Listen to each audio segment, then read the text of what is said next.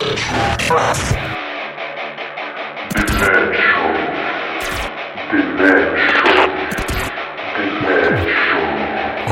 Radio Axe. 100% rock et metal, tous les jeudis soirs dès 21h. L'émission qui s'occupe la web radio. Comment? Maintenant. Bonsoir à tous et bienvenue dans le... Comme tous les jeudis soirs, nous investissons l'antenne de Radio Axe pour mettre un coup de projecteur sur tous les acteurs de la scène rock et metal, dans la bonne humeur et surtout avec de la bonne musique.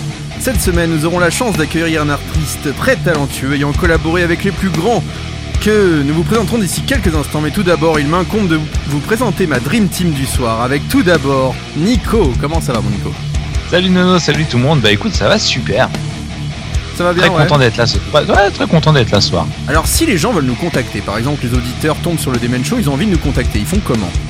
C'est très simple, il suffit de vous- vous connecter sur la page Facebook euh, du Demen Show, vous tapez Demen Show tout simplement, et vous tombez sur la page, vous mettez un petit j'aime au passage. Euh, on est aussi sur Instagram, c'est Demen Show Radio, donc on est très actif hein, sur, euh, sur Insta, donc on vous propose souvent des petits sondages et tout ça, donc n'hésitez pas à nous rejoindre. Et il y a aussi une adresse mail, c'est demenshowradio.gmail.com. Si vous êtes un artiste, voilà, vous avez envie de participer à l'émission, vous nous envoyez un petit son, salut tout le monde, j'ai envie de participer à l'émission, et on vous répond le plus rapidement possible. Autour de cette table virtuelle, il y a aussi Ruby. Comment ça va mon Ruby? Très bien, bonsoir à tous, bonsoir euh, à nos chers auditeurs et encore une nouvelle fois, bonne année à tous. Oui, bonne année et bonne santé à tous les auditeurs hein, s'ils nous écoutent. Et il y a aussi notre Fifi autour de la table. Ouais, salut les copains, bah, super content de vous retrouver ce soir pour ce, cette nouvelle édition du Demen Show euh, avec un, un invité qui me tient particulièrement à cœur et Eh qu'on ben, va accueillir. Comme tu as la parole, vas-y, présente notre invité Voilà. ce soir. Bah, notre invité du soir, il s'appelle Johan Dalgarde, il est claviériste, il va nous parler de son parcours et on est super content de l'accueillir sur l'antenne de Radio Axe dans le Demen Show. Salut Johan Coucou, ça va les gars? Comment ça va, super. Ah, Très bien, merci de, de m'inviter, c'est c'est chouette. On est très très content espace de que vous avez créé ici. hein, je Ouais, vous est- félicite pour cette belle initiative, c'est c'est top. C'est gentil. En tout cas, on est vraiment ravis de te recevoir. On va retracer un peu tout ton parcours tout au long de cette émission et surtout ta playlist parce que tu nous as réservé une très belle playlist. Là, je l'ai devant les yeux. Je pense que nos auditeurs vont se régaler tout au long de cette émission. Mais avant de découvrir ton parcours et donc cette fameuse playlist, on va commencer par une nouveauté. C'est le grand retour des Kings of Leon. Je sais pas si t'apprécies ce groupe. Oui, si j'adore, ouais. C'était avec. euh, comment il s'appelle ce- C'est le fils de King Jones, Ethan Jones, donc il les avait produits au Oui. début, je crois. Au ouais. tout début, c'est ça. Ouais, ouais, excellent producteur. ouais, donc, euh, je, les, je les connais surtout à travers lui que, que j'apprécie beaucoup, euh, qui avait fait Ray la Montagne, des, des disques comme ça. c'est un, producteur prolifique et multi-instrumentiste. que J'ai eu l'occasion de le rencontrer vite fait. Euh, un bon, euh, je- euh, au studio de Peter Gabriel, ça fait un peu frémir de dire ça, mais euh, c'est mais- la seule fois de ma vie où je suis allé à Rail World et, et ça faisait marrant de croiser Ethan Jones. euh, Tu peux te permettre Voilà. Mais moi, Kings of Leon, super. Ils ont sorti un nouveau disque alors. Oui, tout à fait. Les trois frères et cousins Follow Will reviendront avec un nouvel album le 5 mars prochain qui s'appelle When You See Yourself. Et pour vous faire patienter, bah, on s'écoute un premier extrait. Ça s'appelle The Bandit. Vous êtes dans le Demen Show sur Radio Axe. Nous sommes avec Johan Dalgard. Et ça va être comme ça pendant deux heures.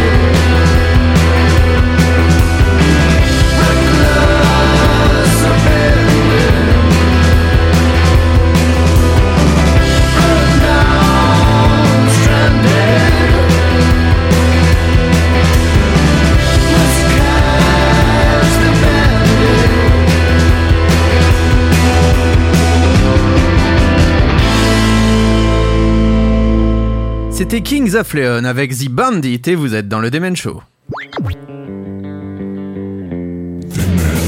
Toutes les nouveautés rock sont dans le Demen Show. Eh bien oui, nous sommes ce soir dans le Demen Show avec euh, Johan Dalgarde. Euh, Donc euh, Johan, encore une fois, un grand merci de nous accueillir. Alors en virtuel, puisqu'on est tous derrière nos caméras euh, via Skype pour ces enregistrements, du fait du confinement bien sûr. Et donc tu nous accueilles dans ton studio, là où tu produis, là où tu travailles les morceaux pour lesquels euh, ou qu'on te commande, pour que ces grands ar- artistes te commandent pour euh, les accompagner. Et donc, euh, bah, on, on va démarrer cette interview. Est-ce que tu peux te présenter rapidement à nos auditeurs? Alors, pas donner tout ton parcours, puisqu'on va le dérouler au fur et à mesure de l'émission et de ta playlist. Donc, euh, on t'écoute. Ouais, bah, Johan Dalgard, je suis musicien, euh, pianiste. Je suis né au, au Danemark euh, à la fin des années 70. Godet, godet. Et excellent. je, je savais pas que, que tu avais des, des connaissances Si, si. en danois. C'est, c'est. Euh, voilà, donc j'ai j'ai vécu là-bas jusqu'à l'âge de, de 21 ans. Et euh, voilà, je cherchais un- une manière de, de pouvoir me consacrer à la musique. Et le hasard a fait que c'était euh, en France que cette voie-là pouvait s'ouvrir à moi. Donc, euh, donc je suis arrivé comme ça en 98 en pensant rester quelques mois. C'est ça. Ça fait 23 ans maintenant et, et j'espère euh, j'espère ne jamais repartir en tout cas. Je- Ah, Alors ça, bah écoute. c'est c'est ce que je dis souvent, c'est- je, je suis arrivé par hasard, mais c'est vraiment pas par hasard que je suis resté. Je, je suis très attaché à ma nouvelle patrie. Pourtant, pourtant, moi qui connais bien le Danemark aussi, parce que je suis attaché aussi au Danemark, j'ai une demi-sœur qui est danoise, donc euh, forcément, euh, c'est un beau pays. Moi, j'ai- j'aime beaucoup ton pays, donc euh, j'ai eu l'occasion d'y jouer au football pendant trois mois. J'ai failli rester là-bas pour jouer au football, donc tu vois, c'est, je connais quand même plutôt pas mal. On Ah, n'avait c'est pas bon, trop ça. développé ce sujet, mais si moi j'ai un père qui a vécu au Danemark très longtemps, mon père biologique, et voilà. Donc en tout cas, effectivement, tu t'étais pas destiné à être musicien puisque euh, tu étais euh, étudiant en informatique et plutôt pas mal, euh, assez brillant comme étudiant, euh, il me semble. Ouais, ça, ça se passait pas trop mal. C'est vrai que la, la technologie, j'aime bien ça aussi. Hein, ça tombe Hmm. bien comme, comme, comme- comme beaucoup de claviers. Hein, je pense que les, les claviers, on a tous un peu. C'est souvent un peu le- l'intellectuel du groupe. euh. on va pas En même temps, rentrer c'est dans vrai les que c'est compliqué. stéréotypes. hein. En plus, Non, il y a, mais tu y a des musiciens parmi nous. Donc, euh, Et philosophe. Ah, ah, Johan est un grand philosophe. Non mais il a raison, c'est vrai que quand on essaie de se mettre au clavier, euh, moi j'ai fait quel- euh, quelques années de piano, et là j'essaye de m'y remettre un peu au clavier, je me dis, ah au final la guitare c'est pas si compliqué, hein. c'est vrai qu'il y a beaucoup de choses à apprendre quand même quand on est claviériste. hein. Ouais, je pense qu'il faut une certaine, euh, il faut que cette- la tête soit organisée d'une certaine manière. Donc, euh, donc euh, c'est vrai que l'in- l'informatique, ça me plaisait, mais c'était pas non plus. euh, J'étais frustré parce que l'informatique prenait trop de temps sur la musique et, et inversement, je sentais que je faisais les deux choses à, à moitié. Donc je me suis dit, est- une année sabbatique en plus là-bas, enfin, je sais pas si tu as pu constater ça, Philippe, mais tout le monde le fait, c'est très courant euh, que Ouais. on remet un peu ses études en stand-by, on prend deux ans entre le bac et les études pour, pour vivre. C'est même bien vu sur un, sur- ça fait pas tâche sur un CV, ça fait plutôt, euh, ça évoque la curiosité. Gens, ah, bah, c'est intéressant, il a bougé, il a des expériences professionnelles, il a appris une deuxième langue, euh, ou une troisième langue parce qu'on parle Oui, parce que vous là aussi. Ouais. Mais en tout cas, ce genre d'expérience, ça rentre en compte et on se dit pas, euh, ah tiens, c'est bizarre, il a fini ses études qu'à 25 ans. Euh, au contraire, on dit, euh, bon, c'est quelqu'un de, de plus mature qui a peut-être choisi cette voie avec plus de, de maturité, maturité, plus de recul. Et voilà, donc il faut juste dire que le, le risque que j'ai pris en arrêtant mes études est peut-être pas le même qu'un étudiant Que en ce- France En France, on est d'accord. prend- prend- prendrait, mais Alors à la base, à- la base, t'allais pas vraiment arrêter tes études, tu faisais une pause et puis donc t'arrives en 98. Comment ça se passe ton arrivée en France? Alors euh, tu viens pour un festival. euh, tu on t'avait reçu d'ailleurs euh, pendant le confinement. On en avait parlé un petit peu, mais pour les auditeurs du Demen Show, raconte-nous comment t'es arrivé en France. Ah, c'était un, un bluesman américain du nom de Joe Turner. C'était un bassiste de, de Jackson, Tennessee. Qui, euh, bon, après, il a vécu longtemps et il a beaucoup exercé à Memphis.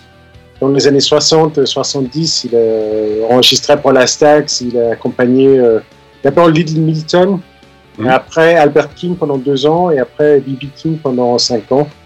Donc il avait un, un joli parcours comme ça qui, qui, lui permettait de faire des, des, concerts même 25 ans après, par, par, par, son CV dans les festivals. En plus, il a le même nom qu'un bluesman très très très connu. Donc, je pense ça aide. Dès qu'il profitait un peu, en plus il pesait 200 kilos, il y avait certains qui, ouais. l'appelaient B.J. Turner.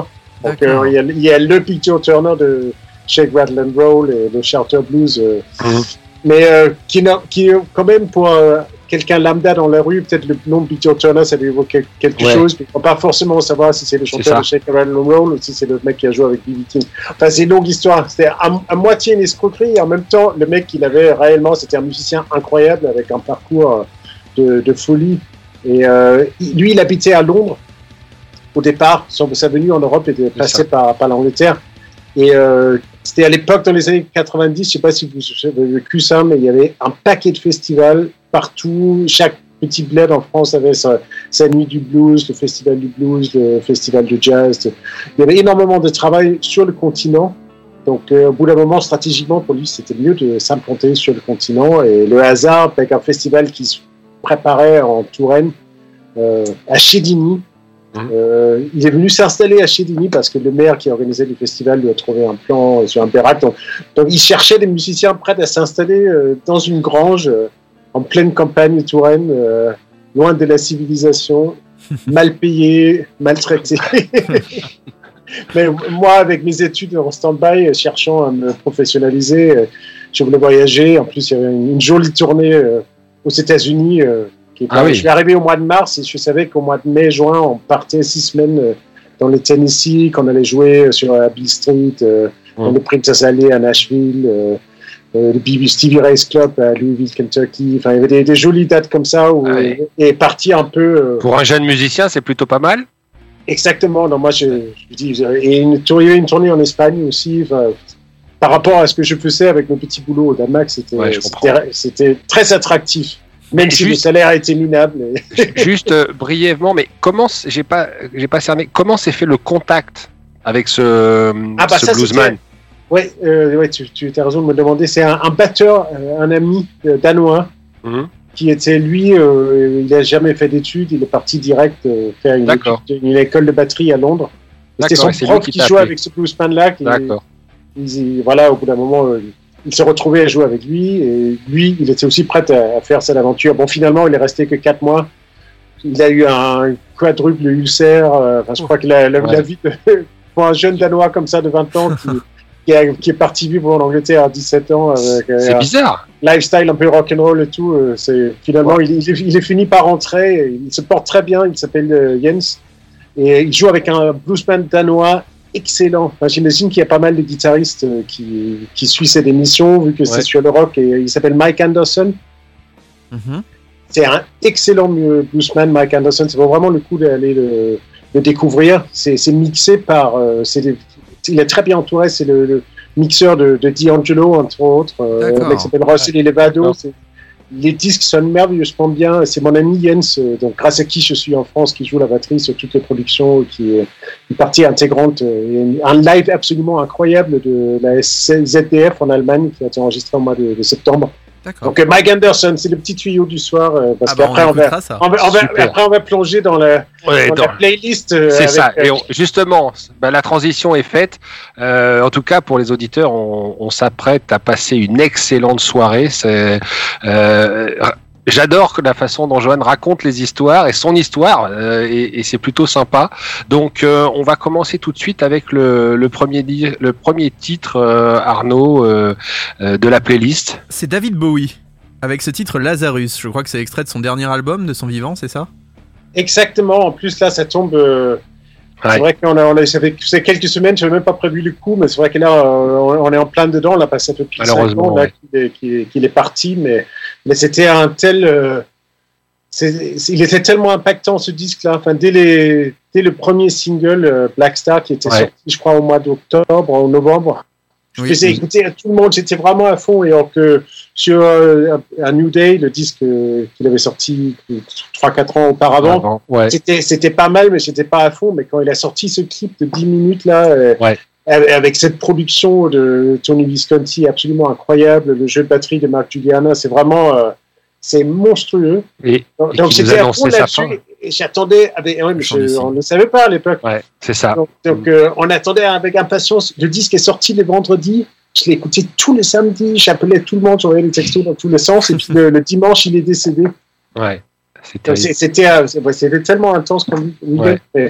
Mais, ce disque, pour moi, c'est vraiment le meilleur disque des années 2010 Yao, euh, et, et, et de très très loin, peut-être même du 21e siècle. C'est un disque euh, incroyable à tous les niveaux. euh, Ce que, lui il raconte, la manière dont c'est joué, produit, c'est fabuleux. Et puis, c'est vrai que ça paraissait encore, on a tellement l'habitude qu'il fait des, des personnages de, disque en disque il change, que là on on savait pas que ce, ce mec désespéré qu'on voyait dans les clips, si c'était juste un nouveau personnage de lui, alors que quand il est décédé, soudainement, euh, enfin, c'est genre un truc euh, qui, on voit pas clair et soudainement euh, Ouais. tout s'aligne et on, on comprend que quand il dit que je ferai peut-être jamais euh, les les, les, les, les, euh, les plaines anglaises de mon enfance. euh, oh, peut-être c'était juste une figure euh, poétique comme ça. quoi. En fait, le disque était beaucoup plus littéral que, que ce qu'on réalisait. Mais c'est David Bowie, euh, finalement, c'est sa signature, finalement, parce qu'il a toujours été comme ça. Et, moi, pour tout te dire, je, tu pouvais pas me faire un meilleur cadeau euh, que d'ouvrir avec David Bowie. Les garçons le savent, je suis un fan invétéré David Bowie. Euh, je fais du rock, mais s'il y a une personne qui m'a donné l'envie de monter sur scène, c'est David Bowie. J'ai eu la chance de le rencontrer, j'ai eu la chance de discuter avec lui. Ça, j'oublierai jamais cet instant de toute ma vie. Et c'est la seule personne, en tout cas, du, du showbiz ou du, du, du cinéma ou autre, euh, qui m'a, bah, pour lequel j'ai pleuré le jour où j'ai appris son décès, parce que pour moi, c'était euh, David Bowie, c'est euh, c'est le must. Voilà, je j'ai pas plus grand que David Bowie. C'est pas le Donc, seul hein. Vraiment, ouais, J'ai cru comprendre. énorme, ouais, énorme dans la vie de beaucoup de gens aussi pour ce Mm. qu'il représentait dans dans le l'audace, le courage de d'être différent, de de, de pas que ce soit pas forcément euh, un problème d'être différent, qu'on peut en être Bah, fier. écoute, euh, dans- Johan, moi, si tu le veux bien, je te donne rendez-vous. Alors euh, l'année prochaine, parce que malheureusement pour cette année, la convention elle a été annulée, mais je participe régulièrement à la convention Bowie France, et, euh, et donc c'est une journée que, qui permet de bah, euh, rappeler la mémoire de David Bowie. Et donc euh, souvent ça se passe euh, euh, dans une petite salle. euh, ça y est, je cherche au Supersonic. Euh, c'est pas loin de chez toi d'ailleurs. euh, le Supersonic, c'est du côté de Bastille. Ouais. Euh, donc voilà, donc eh ben, écoute, la prochaine fois, la prochaine édition, je te fais signe. Feu, c'est parti. Hein, franchement. voilà. Et donc on va écouter tout de suite euh, Lazarus. Ouais. Vous êtes dans le Demen Show et c'est la playlist de Johan Dalgard.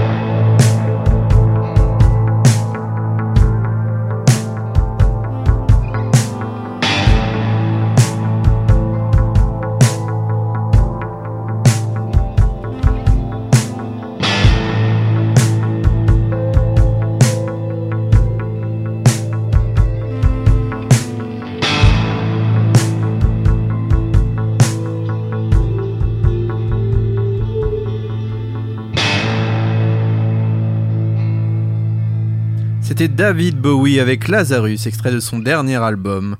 Et maintenant, on continue l'interview. Demen Show sur Radio Axe. L'émission qui secoue ta web radio. Nous sommes toujours avec Johan Dalgard et c'est Nico qui poursuit l'interview. Et oui, Johan, alors au tout début, quand tu as commencé euh, la musique, quelles étaient tes influences? Qu'est-ce qui t'a donné envie de faire de la zik Euh, bah, la musique, elle était un peu omniprésente dans ma vie parce que mon, père jouait de la- un peu de piano. Il, il avait joué de la, la trompette quand il était jeune. Euh, et puis ma grand-mère euh, était accordéoniste. Euh, donc il y avait, il y avait- il y avait toujours, il y avait un piano dans le salon chez mon père, aussi chez, chez ma mère, ils habitaient pas euh, ensemble, mais, mais voilà, il y avait toujours accès à la musique comme ça. Donc c'était un peu en, en latent, mais, euh, mais le moment où vraiment la musique a pris de la place dans ma vie, c'était euh, euh, au début de l'adolescence, vers 12-13 ans. J'étais dans un milieu, euh, par chance, où il y avait énormément de, de, de très bons musiciens. qui- Enfin, on, était, on était des mômes, hein, mais ils, étaient, beaucoup, beaucoup plus talentueux, beaucoup plus avancés que moi, mais ça m'a donné envie. On s'est mis à faire des groupes ensemble, et puis euh, il y a un, un- un peu de leur talent qui, qui a fini par, par se détendre sur, sur moi. Donc, euh, donc, euh, donc, je dirais que c'était l'idée de, de faire la musique avec les amis, et c'était vraiment euh, cette idée-là de, de, de partager des moments, de, faire des jams. Et puis le, le rythme, j'ai découvert ça avec eux. Ils, sont tellement très très bons rythmiciens. Donc avec eux, j'ai aussi découvert toute la musique black américaine et ça a été une vraie révélation à l'âge de 12-13 ans. Tous les Stein, the Family Stone, Cool and the Gang, euh, etc., etc. Euh, La liste est très longue, hein, mais c'est c'est- c'était un peu ça ma base au départ. Aretha Franklin, euh, Ok. Ouais, ben en fait, euh, euh, donc les influences plutôt afro-américaines, euh, blues, funk, euh, il fallait que ça groove, euh, pas trop de rock à l'époque. Non, après pour moi, le... j'ai découvert Hendrix à 13 ans et c'était. euh, Enfin, pour moi, il n'y avait pas de différence. On écoute Band of Gypsies et entre ça et Stein et Family Stone, il y a, enfin, il y a un- euh, ou Funkadelic, on écoute Maggot Brain, on écoute euh, Band of Gypsies. c'est- c'est- c'est- pour, pour moi, c'était pareil. Je je, je, Ouais. je- je savais pas qu'il y avait deux chapelles et que d'un côté, il y avait les rockers et d'un autre, les groovers et machin. quoi. Mm. Pour moi, c'est euh, du, C'était la musique donc, Ouais, avec des- un grand M. Ouais, c'est ça. Du, du- il y a du bon groove, il y a forcément une attitude un peu rock dedans. Mm. Enfin, pour moi, même Barry, même Barry White, c'est du rock quelque part. Il, y a, il y a quand même il y a une niaque là-dedans. Ah, là, tu vas. Il y c'est en a pas qui vont grincer des dents. Ouais, non, mais je sais, c'est- un peu comme des religions, c'est comme des religions, quoi. on C'est est ça. pas- Ouais. Mais euh, et, et, et, et inversement, euh, je trouve du, du bon rock, forcément, ça, enfin, euh, ça, Race Against the Machine, je sais pas quoi, enfin, tout, tout- Primus, euh, il y, a, il y a plein de trucs vraiment de, de gros rock bien lourd. Tu veux pas on parlait des Nine Inch Nails, euh, Trent Reznor, c'est c'est pas par hasard qu'il va aller chercher euh, Pino Palladino pour l'accompagner sur scène. Donc il y a peut-être beaucoup de rockers intégristes qui diraient oh non mais c'est le bassiste de Angelo et de et de comment il s'appelle ce- cet anglais là où Pino Palladino euh, euh, c'était pas Ray Gasly mais c'était un truc euh, Paul Young euh, pardon Oui. mais enfin enfin je veux dire Mm. que Trent Reznor il va aller chercher le guitariste le bassiste Paul Young peut-être pour certains c'est une aberration Ouais. avec la basse dans le chorus et dans la reverb mais mais que finalement à la base de Nine Inch Nails c'est axé sur le rythme sur le groove et, bah, je trouve que c'est un peu une, un- une fausse guéguerre euh, Entre les différents styles. Ouais, très très peu fertile. euh. Oui. Justement, toi qui as croisé plein de musiciens d'un- d'univers différents, est-ce que tu sens parfois euh, au sein même de ces des grands musiciens ce côté chapelle, à dire moi je veux pas me mélanger avec un artiste euh, hip-hop, euh, R&B, rhythm and blues ou alors du rock. Est-ce qu'il reste un peu parfois fermé ou au contraire les grands artistes euh, ont tendance à être très ouverts C'est ouais, ça c'est une, super question. ouais. Et euh, je dirais euh, avec l'âge ça va beaucoup mieux. Je dirais que grands artistes ou pas, c'est surtout un truc de jeunes artistes euh, et Ouais. d'artistes plus matures qui a fait quelques tours de plus autour du soleil et qui se rendent compte que finalement tout ça c'est un peu je pense c'est un peu un repli identitaire quand, quand on a un peu du mal à se définir comme personne, quand on est adolescent ou on a la vingtaine, on est encore en pleine recherche de, qui on est. Finalement, trouver des gens qui ils ont le même team que toi, ils ont les mêmes convictions que toi. Donc, euh, du coup, on, se met là-dedans, on dit tout, ce que ce groupe-là ils font, c'est génial. Euh, je, je ferai comme eux. Et du coup, euh, on- on- nous, on est comme ça et on est un peu comme ça aussi en opposition à eux là qui sont pas du tout comme nous et tout. Et, puis, enfin, en, grandissant, on se rend compte que, que finalement la vie elle est, elle est trop courte pour, Ouais. pour maintenir ce genre de frontières, euh, de barrières inutiles. En tout cas, c'est ma conviction personnelle. Après, s'il y en a qui ont envie de, De de rester défendre euh, d'une certaine chapelle jusqu'à la fin de leur jour, euh, si ça leur fait du bien et que, que par ailleurs. euh, L'important, c'est qu'ils soient heureux. Ouais, exactement, et qu'ils aiment la musique, parce que je suis Ouais. sûr que la, la, la musique, ça fait, c'est une, une grande partie des solutions à tout ce qui va pas dans le monde. Oui. Enfin, et, et peut-être l'art de manière plus générale, mais Mais la musique, c'est vrai. Elle adoucit les mœurs, comme on dit. Exactement. Roby, tu voulais poser Oui, oui, je voulais rebondir sur quelque chose. C'est que on a parlé, donc t'as as, pas mal débuté avec des, des bluesman, hein, si j'ai bien compris. Euh, et, et ensuite là, on a parlé de rock, on a parlé plutôt de, aussi de funk, de musique black, black music. Mais t'es- t'as aussi, tu n'as pas de frontières puisque je vois que tu, tu as, tu as passé la frontière. Et au niveau world music. euh, Tu, tu as commencé par travailler avec Alan Stivell, euh, Youssouf N'Dour. Est-ce que tu peux nous parler un petit peu aussi euh, de, de cette partie-là? Ah, bah, c'était ouais, ça, c'était incroyable ça. Euh, c'était ma première vraie tournée. Enfin, disons, euh, enfin les tournées de blues, c'était pas que c'était pas des vraies tournées, mais c'était euh, dans les cas de, de ce bluesman Joe Turner dont je parlais, euh, c'était sa femme anglaise qui était une espèce de une espèce de bourgeoise destituée euh, qui euh, son mari lui avait divorcé, il lui restait plus rien. Justement en pleine recherche d'identité, il s'est marié avec ce bluesman là. Il, le conduisait partout en Europe dans un van qui était en train de de, tomber en rade tous les 10 mètres et, euh, avec la conduite à gauche et ça tenait avec un bout de café. Donc c'était pas c'était pas des vraies tournées, c'était finalement c'était la, route. hein. on, se tape un, Paris-Pologne dans un van sans, sans clim. C'est un neuf musicien. c'est- c'est- C'était de l'aventure. Mais la première vraie tournée encadrée où il y avait des backliners, il y avait des régisseurs, il y avait toute euh, l'hierarchie, toute la, structure d'une tournée euh, telle que j'ai pu les connaître euh, après, c'était avec, avec Alan Stivell.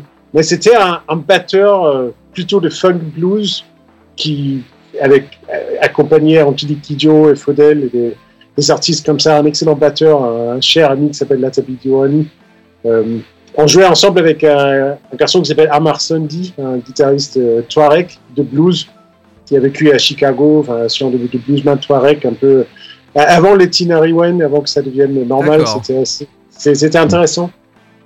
Et, euh, et c'est lui qui, euh, par des amis, il a eu le plan avec Steven et il m'a emmené là-dedans. Donc on s'est retrouvés, mais franchement. Et, et, euh, et moi je connaissais rien en monde celtique, donc on a, on a tourné euh, à, à travers l'Europe euh, et on, on s'est rendu compte à quel point il y a des Celtes partout. Mm. Et on a fait- en- dans le nord de l'Italie, à Ost, euh, on tourne une rue et soudainement il y a une ville où il y a euh, 15 000 personnes qui viennent écouter euh, la musique celtique avec des bagades qui défilent dans les rues et tout. Enfin, on pensait être euh, dans le nord de l'Italie à manger des pâtes et soudainement les, les épées, Bah et les, et les bombardes et les, les baudranes et tout qui sortent. Et, et, euh, enfin, évidemment, euh, Écosse, Pays de Galles, euh, Voilà. Irlande, tout ça, c'est Ouais. plus, plus prévisible, on va dire. Mm. Mais aussi en Galice, euh, j'ignorais à quel point la Galice est un, Ouais. un, un- un vrai coin celte. Je crois que les plus grosses foules qu'on a fait, c'était là-bas, Mhm. et 40 000 personnes euh, pour écouter de la harpe instrumentale. C'était, c'était, enfin, ça m'a bien ouvert les yeux sur, sur à plein de niveaux. Puis c'était, euh, ah, j'aime bien ce, ce côté aventure où d'un coup je me retrouve à, à jouer du B3, enfin de, de l'orgamon derrière un bluesman. Et, et soudainement, je me retrouve à jouer des samples de la mer Atlantique avec euh, des samples de l'art. C'était. euh, Ouais, de belles expériences encore. Mhm. Bon, Ouais. on, on va en parler de, de beaucoup d'autres après, euh, mais avant ça, on va revenir sur ta playlist. Et, euh, et là, en l'occurrence, on va faire un virage euh, plus que si on le compare à la musique celtique, un grand, mais- grand virage. On reste sur la fusion et on quand même sur une la belle fusion, part de absolument. funk. On va parler des Red Hot Chili euh, Peppers. on- voilà. Les Red les Hot, Red Hot. euh, voilà, il y a, il y a difficilement un groupe de rock qui a autant euh, allié justement le funk avec le rock. Ouais, bah voilà, ça c'est c'est l'archétype. On peut, on peut dire que Funkadelic, euh, la- ils se sont beaucoup inspirés Oui. des choses qui, qui existaient déjà. Avec, euh, il y a aussi la- le hip-hop qui est passé par là entre temps, et, et je pense que c'est pas par hasard que leurs plus gros albums, euh, enfin, enfin, en tout cas, c'est celui qui les a fait exploser. Après, c'est vrai qu'ils sont fait fort euh, depuis, mais euh, Blood Sugar Sex Magic a été produit par Rick Rubin, qui était aussi le mec qui a construit euh, cette euh, rencontre entre Aerosmith et Run DMC. euh, qui avait fait à la fois Slayer et les Beastie Boys. et enfin, s'il y en a un qui, qui allie bien la musique funky, hip-hop, nord-américaine, la base de beat, avec le rock blanc, Rick Rubin, c'est le parfait. Ouais. C'est vraiment un des gourous qui a réussi à, à- à faire apparaître. euh, c'est l'évidence que c'est de mettre ces deux trucs là ensemble. Donc, euh, donc, euh, certains peuvent, euh, peuvent penser que, que c'est pas compatible. Si, si, ça l'est et ça donne bien. Et donc, on va écouter euh, ce titre, Nono. Suck Mikey, c'est les Red Hot Chili Peppers. Vous êtes dans le Demen Show avec Johan Dalgard. Et c'est parti. Yeah. Oh. Yeah.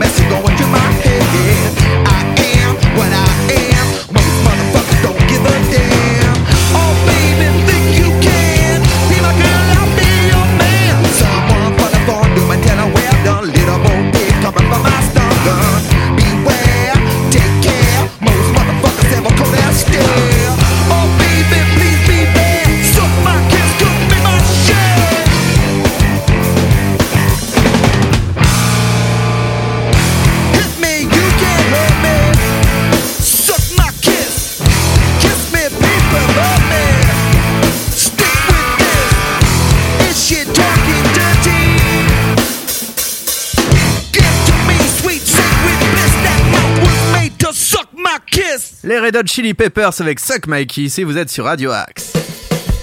Demen Show. La puissance du rock. Et la suite, c'est Fifi. Et oui, donc toujours avec Johan Dalgard et qui nous raconte un peu sa story et qui nous offre cette superbe playlist. Et, euh, et, et tout à l'heure, on a parlé euh, bah, de du fait que tu avais accompagné Alan Stivell hein, juste avant la pause musicale, mais on, on a zappé un événement dans ta, dans ta vie de musicien qui, moi, m'a interpellé. Euh, ça se passe en 1990, tu montes sur scène avec quelqu'un pour y jouer du tambourin. Ouais, ouais, ouais. ouais Et là, et là, quand on se, quand on lit le nom, moi, j'en ai la chair de poule. Ouais, non, c'était génial. Franchement, euh, on était au, euh, au nord du Danemark avec quelques-uns de, de ses amis euh, très doués, Dont parlait, musiciens ouais. dont, je parlais. Ouais, on était, on était avec lui et je prends un petit frère à lui. euh, on était au premier rang de ce concert qui était en plein air et on est à fond. Il y a, il y a ce- et l'artiste qui nous voit de la scène euh, et euh, il, il voit que il y a enfin, on était tellement, euh, je pense, que, Et puis peut-être en rythme aussi. Enfin, je sais pas s'il a aperçu qu'on était sensible aussi à l'aspect rythmique. En tout cas, c'était quelque chose. De, on, était à fond, des- à, fond là-dessus déjà à, à 13 ans. Donc, il nous a demandé de, de le rejoindre sur scène. Donc, euh, et dans son groupe, il y a que des légendes. euh, euh, au, clavier, c'est euh, Chester Thompson. C'était un de vraiment mes très grands héros. vraiment, on est en très très bonne compagnie. Et là, il nous donne de la percussion. On ne sait pas trop ce qu'on va faire.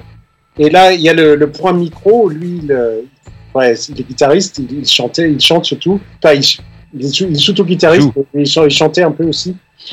Mais il y avait quand même un point micro pour lui. Et il a dit maintenant, c'est à vous les enfants.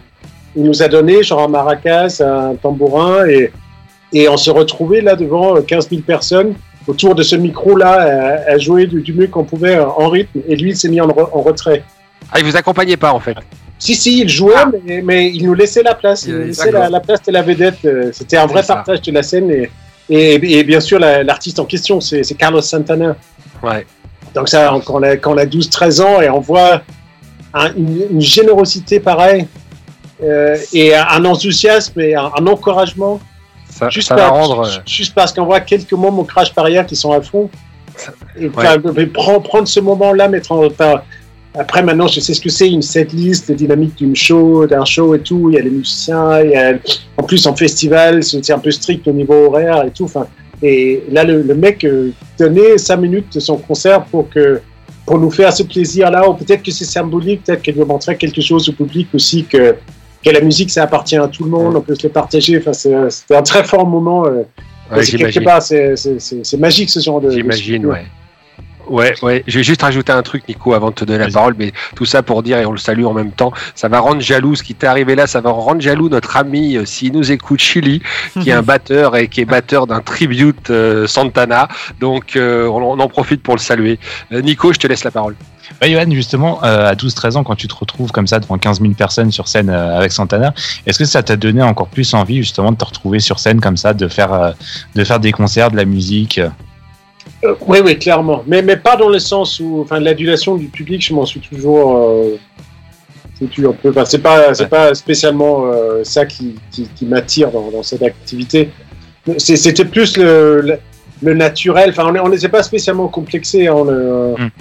on, on, s'est- on s'est jamais mis de barrière. Puis euh, on avait des parents un peu 68 ans. On n'était pas brimés, quoi. Mais, mais, mais ce naturel où tu dis, bah, une star mondiale comme ça qui qui partagent la scène, je peux me retrouver ici, que ça soit pas quelque chose d'anormal. euh, J'ai le droit d'y être. Et, et, et en même temps, je me souviens que ma préoccupation, c'était aussi de faire en sorte que mon tambourin soit vraiment en, en rythme avec ce que Ouais. faisait le, le. La pression. Il y a- il y a non, non, non, euh, pas la, presse- euh, la concentration. Enfin, c'est le même genre de même genre d'application que j'ai, que, que finalement, euh, j'essaie toujours d'avoir quand je suis derrière un, un instrument, euh, que ça soit sur scène ou en studio, mais mais volonté de bien faire et, dire que c'est normal d'être là. Enfin, pas pour dire que c'est que, ça peut être donné à n'importe qui. Euh, je veux dire, c'est pas logique que, que ça soit moi plutôt qu'un autre, mais juste dire que c'est pas quelque chose qui est réservé pour un nombre limité.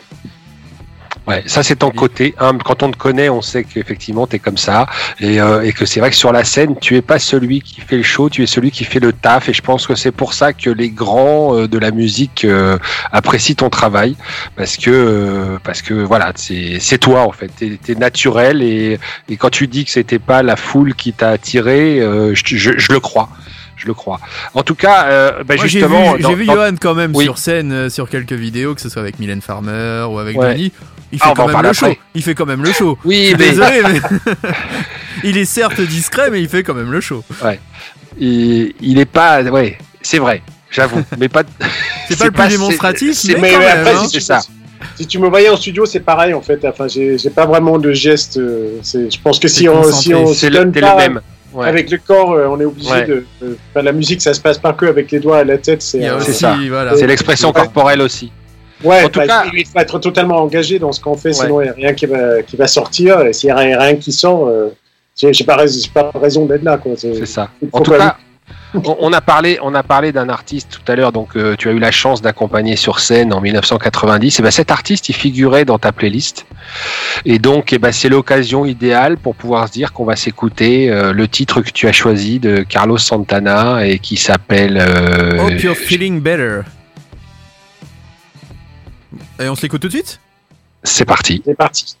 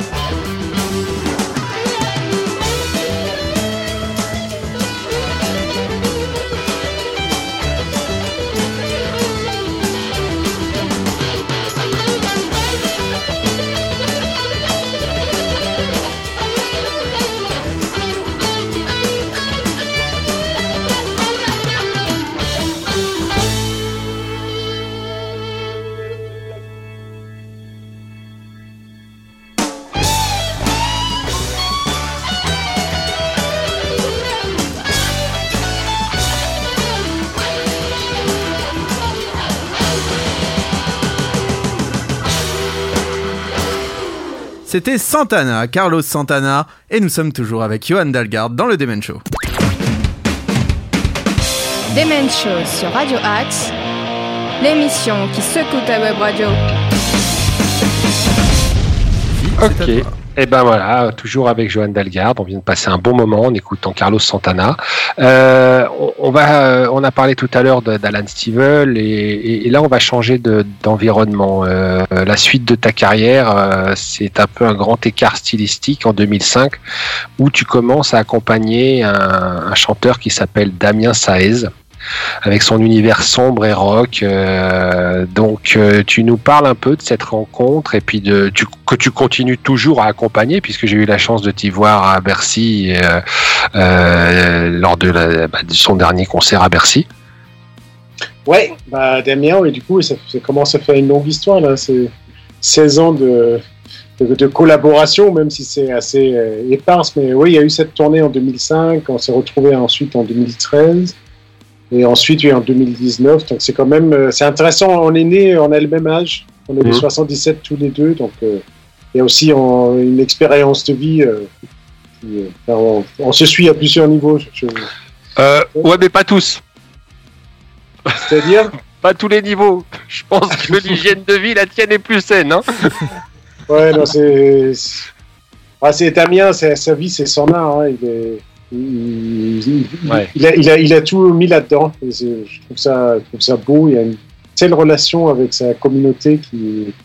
C'est enfin, c'est- complètement incroyable ce qu'il a construit. Mais il le savait déjà. euh, Déjà, je, je me souviens, on a eu des discussions. Il, parle de. Donc l'année 99, 2000, par là, où il y a Jeune, il y a Jeune et Con qui. Mm. euh, Qui fait un carton. qui, qui, qui- qui cartonne. Il a vendu 150 000 disques. Et il y a Pascal Nègre, le patron de Universal à l'époque, qui lui dit Bon, bah, ça y est, c'est génial, là, on a la voix royale, on va passer en pub télé, tu vas voir, on va vendre 600 000 albums, euh, 800 000 albums. Il a dit non. Et il a dit Bah, euh, pourtant, il a 20 ans à l'époque, à 22 ans, enfin, il, il est tout jeune, il débarque de Dijon. Il a. Ça, ça, euh, il est- sa famille n'est pas du tout riche. Enfin, je pense qu'il y a beaucoup de gens qui, avec euh, un parcours social euh, comme lui, qui, qui rêveraient de vendre des millions Ah de oui. disques. Et, ouais. et, et lui, il est bah non, c'est hors de question. C'est c'est- c'est 150 000 qui ont acheté mon disque euh, maintenant, sans qu'on fait le gros coup de marketing. S'ils me voient à la télé TF1 avec une pub télé, ils vont être vrai. Et, et, même si on fait un coup rapide, tout ce qu'on va s'acheter, c'est des gens qui qui vont pas me suivre. Oui. Non seulement je vais, euh, je vais dégoûter les gens qui, qui m'apprécient maintenant, ouais. Ouais, et si c'est c'est juste pour aller récupérer des gens qui, qui finalement vont pas me suivre là où j'ai envie d'aller, euh, c'est ça m'intéresse pas. Donc non, hors des questions, pas de pub télé. Ouais. Et là, euh, Universal dé- dégoûté. Et finalement, il a quand même vendu 300-400 000 albums, mais ça n'a pas fait le, le 4 ans que ça aurait pu si vraiment la machine marketing avait pu se mettre en route. Et il a dit, le deuxième disque qu'il a fait chez Universal, il dit, j'ai fait exprès, j'ai fait un double album avec de l'électro, avec de l'orchestre. Ben, la limite, euh, pour être sûr que les gens qui allaient le suivre, ils allaient le suivre partout. C'est Mm. c'est super intéressant parce qu'il faut le faire tôt dans sa carrière. Si on enchaîne quatre albums qui se ressemblent, Ouais. on, on pourra jamais euh, se mettre à faire autre chose quand les gens vont dire tiens, mais c'est pas ça que tu fais. euh. Donc il a très vite, il a fait des Dès choix. le deuxième. Ouais, très très tôt. Dès, donc, euh, dès le premier disque, de, faire ce choix de positionnement un peu en dehors du système, ne pas s'appuyer sur le marketing. Et euh, dès le deuxième disque, de faire quelque chose de très très varié artistiquement pour être sûr que les fans qui aimaient juste Jeune et Con, euh, autant qu'ils partent tout de suite parce qu'il y a Mm. plein d'autres choses à dire artistiquement. Et, et c'est très intéressant. Il a fait peut-être, je sais pas, 15, 20 disques depuis si on compte les triples Mm. albums. Et c'est. il a toujours été propriétaire de son catalogue. Et Enfin, garde en son tout cas, public. des- il garde son donc euh, voilà sans avoir le soutien des médias en plus. exactement ça se finit à, à Bercy il fait un Bercy Mm. maintenant euh, 20 ans après Jeune et Con euh, partout où il va en France euh, il y a des Ah. zéniths remplis On a eu à Et- Bercy. euh, et en Alors, plus propriétaire de propriétaire de, C'est son sa propre catalogue musique, oui. de sa propre musique il a pro- produit abondamment donc euh, par rapport à une certaine logique commerciale c'est pas ce qu'il fallait faire il fallait se faire rare et faire un gros coup de marketing Hmm. mais avec Spotify et tous les systèmes maintenant où il faut être plus proche des fans et, et que même des artistes comme Taylor Swift ils sortent deux albums par an, enfin on arrive à Oui. une phase maintenant où, où on- on- enfin, l'ancien système est cassé et qu'en fait Damien 16, déjà il y a 20 ans, il, il avait, enfin, je sais pas ce qu'il a vu dans une boule de cristal, mais en tout cas son modèle, il, il s'est avéré être ce qu'il faut pour aujourd'hui. Donc je trouve, je trouve que le, le pari il est tellement audacieux et, c'est magnifique. Et puis, euh, il- c'est un artiste tellement je- C'est marrant que tu parles de ça, mais oui, tu vois cette évolution de la musique. On, on voit notamment dernièrement Pascal Obispo qui va lancer sa propre, son propre site et sa propre application pour vendre sa musique. Il y en a d'autres comme Da Silva qui l'ont fait il y a quelques années et plein d'artistes aussi aux Ouais. États-unis. Il y en a plein hein, qui Là, font ils, ça. en plus, ils, ils- ils font ce que Damien 16 faisait déjà il y a C'est 10 ça, ans. voilà. C'est- C'était Et ce que, ce, que, ce, que, ce que Prince peut-être faisait il y a 20 ans, enfin, il y a quelques exemples de gens qui ont compris ce truc-là où Et- il faut fidéliser les fans, constituer un fanbase. C'est pas grave si on touche 100 fois moins de gens, mais on Mais on gagne touche les vrais. Mille- fois plus et qu'on a le Sur contrôle artistique, euh, on, est- on, est, on est gagnant à tous les Bien étages. sûr. Et tu penses que ça va perdurer euh, dans ce sens ou au contraire, à un moment, euh, peut-être que voilà, ce phénomène va passer, on va revenir à ce qui se passait il y a peut-être 20, 30 ans et que les majors vont se relancer, vont peut-être revendre des disques, peut-être euh, en physique, on sait pas. hein. Il y, a, il y a bien la reprise du vinyle après tout. Peut-être que les Spotify, Ouais. Deezer euh, vont se viander. Je pense que le, le paysage médiatique est devenu tellement euh, fragmenté maintenant. Ouais. Enfin, c'est comme dire qu'est-ce qu'il y aura des, des gens comme Michel Drucker dans, dans 20 ans qui auront un impact euh, sociétal comme ça. C'est sûr que non. Maintenant, chacun, on regarde tous notre petit truc et que, et que finalement, je pense qu'il faut trouver du sens dans les petites communautés. Que des fois, c'est c'est Mm. bien de juste être avec 5000 personnes qui apprécient un truc et c'est il, il- il faut, il, faut, il faut dire à ses amis, tiens, mais il y a cette série, mais il faut que tu t'abonnes sur cette, ce truc-là, et que machin truc, et, tu vas voir que c'est bien. Or qu'il y a 30 ans, on avait tous regardé la même chose la veille parce qu'il Ouais. y avait qu'une chaîne ou ça. deux. Et que, enfin, il y a une espèce d'une. Je trouve que l'ancien système, ça va avec cette, ce paysage médiatique un peu uniformisé. D'ailleurs, tu mets ça en application euh, sur, tes, sur les réseaux sociaux parce qu'on peut te retrouver sur Facebook et notamment, tu as mis ta page d'artiste sur Facebook euh, euh, et, souvent on te voit euh, partager, euh, faire découvrir des, des musiciens d'un peu partout dans le monde. Et, et moi j'aime beaucoup euh, ces, ces, ces découvertes que tu nous offres là. Donc Ah, tu mets bien ça en les réseaux sociaux, euh, ouais, on est, on, est, on est chacun devenu un média en quelque Ouais, sorte. Donc, euh, donc je pense qu'il faut qu'on. Enfin, tu peux partager plein de trucs euh, très connus qui sont déjà très exposés, mais je me dis, ma, ma petite plateforme avec. euh, avec 2 3000 personnes qui me suivent, hein, c'est pas non plus comme si c'était un, bien. un impact Oui, oui, mais majeur. bon. Mais non, mais, mais non, mais, mais non, n'empêche que je me dis si je peux découvrir une chanteuse au Brésil que je trouve Ouais. excellente, euh, pourquoi, pas essayer d'utiliser euh, ces quelques milliers de personnes qui sont peut-être fans de Mylène Farmer ou de Johnny Hallyday ou de Damien 16 ou je sais pas qui. Mais, euh, si eux, ils peuvent aller euh, liker quelqu'un et suivre euh, quelqu'un au Brésil qui va peut-être se dire ah tiens c'est marrant, C'est il y a des gens en France qui m'ont découvert. C'est, je, je, je me dis que c'est c'est une manière positive de, peu l'ouverture comme nous avec le Demen Show. Un peu comme nous avec le Demen Show. si les gens qui aiment Johan Dalgarde peuvent découvrir Demen Show et venir mettre un like, euh, allez-y, ne vous gênez pas. Et inversement. Inversement, voilà, et inversement, ça. peut-être On qu'il y en a certains. Mais c'est Ouais, important cette ouverture musicale. Euh, ouais, Johan, est-ce que tu as déjà bossé aussi avec des personnes que tu as découvertes comme ça sur les réseaux des artistes? Par exemple, quelqu'un dont tu as apprécié le, le travail et puis euh, après, euh, par la force des choses, tu as, bossé Ouais, avec? ouais. Ah, bah, très clairement, il y a, euh, il y a un guitariste danois qui s'appelle Aske Jacobi, Ah oui. qui est un musicien, mais vraiment extraordinaire. Et avec, j'ai grandi au Danemark, les 20 ans que j'ai passé là-bas. euh, il était sur, euh, c'était peut-être le musicien le plus enregistré là-bas, euh, des centaines et des centaines de collaborations. Et je l'ai vu sur scène aux côtés d'un musicien, enfin d'un artiste qui ressemble un peu à, à, à Bashung, enfin, une espèce de truc un peu artistique, un peu barré, mais très bien joué. Et euh, c'est vraiment des trucs qui m'ont donné envie de faire de la musique. Donc je, suis allé, je lui, je lui, je lui en, ami sur Facebook. Et, euh, et il a accepté, il a vu que j'habitais à Paris, on a sympathisé. Et puis finalement, je, me dis, tiens, on pourra peut-être essayer de faire quelque chose. Il disait, oui, je viens souvent, il y a ma femme qui développe des séries télé au Damak et elle vient écrire ces trucs ici. Il a accès il avait un moyen, il venait régulièrement à Paris sans jouer. Je dis, mais bouge pas, euh, je peux peut-être te trouver un- une date, on va organiser quelque chose. Et puis il y a une vraie amitié qui, qui s'est installée. Il est venu plein de fois maintenant. A- au début, il venait avec des musiciens danois. Maintenant, il y a des, des musiciens comme Laurent Verneret ou Raphaël Chassin ou une- une Alors, super- une super- Laurent Verneret, euh, mansonien. Le, le, alors, Laurent Verneret, euh, j'étais au lycée avec lui, puisqu'on s'est connus, Johan, euh, à l'Utopia, quand tu accompagnais, euh, tu accompagnais euh, Greg, euh, Greg Slap, et donc avec euh, Laurent Verneret, il y avait à la guitare, euh, comment s'appelle ce guitariste de, oh mince. Eric Sovia peut-être ou- Non, non, non, non, non, non, plus rock, il joue dans un groupe pas stéréo. Eric, Eric. Non, Eric Eric- euh, peut-être. Comment tu Il joue avec General Electric. Oui, c'est ça, c'est ouais, ça. Eric Starzan, ouais. Là, Il- voilà, c'est ça. euh, Vanessa Paradis aussi. C'est ça, voilà. Et il y avait un Elmos Nino qui était là Ouais, possible. aussi ce jour-là, voilà. Donc, euh, donc tout ça pour dire à nos auditeurs sartrouvillois que Laurent Verneret, bassiste, euh, euh, qui est, bah, qui t'a accompagné longtemps avec les- avec le taulier, on en parlera tout à l'heure. Laurent, Laurent c'est une légende. Il faut, là, là je disais de que c'est peut-être le musicien de la Loire le plus enregistré? Là, je sais pour beaucoup de certitude que Laurent Verneret, c'est le musicien français le plus enregistré. Je pense Ah ouais Mais il a commencé tard, hein, en fait, il s'est mis, mis à la basse tard. Ouais. Et par contre, deux ans après qu'il s'est mis à la basse, euh, à 18 ans, enfin à 20 ans, il était en tournée mondiale avec Titi C'est ça. Donc, ça. ça, dit quelque chose sur, sur le talent du garçon. C'est Et ça. je crois Donc- que ça, ça s'approche de 10 000 titres enregistrés. Wow. Ah ouais. Et il était donc au lycée Varis Gallois de Sartrouville avec moi. Donc, Voilà, et il, il joue à côté de, de Aske Jacobi, donc il est dû- devenu un, un cher ami. Euh, Aske, il produit pas mal de trucs au Danemark, il fait appel à moi. Enfin, c'est, Mm. y a- il y a quelque chose vraiment de qui n'aurait jamais existé sans les réseaux sociaux. Et, et c'est, enfin, c'est, c'est- c'est cool, quoi. Je trouve qu'à l'époque, nous propose ça, des, des rencontres un peu Ça, c'est improbables. les avantages ouais, des réseaux sociaux. C'est souvent décrié euh, pour leur violence, pour tout ça. Mais ça permet aussi voilà, d'être- de rentrer en contact pour les musiciens, pour les artistes. c'est bien De utilisé. pouvoir être voilà, euh, partout euh, à travers le monde et de pouvoir contacter quelqu'un à l'autre bout du monde et pouvoir collaborer un jour ou l'autre.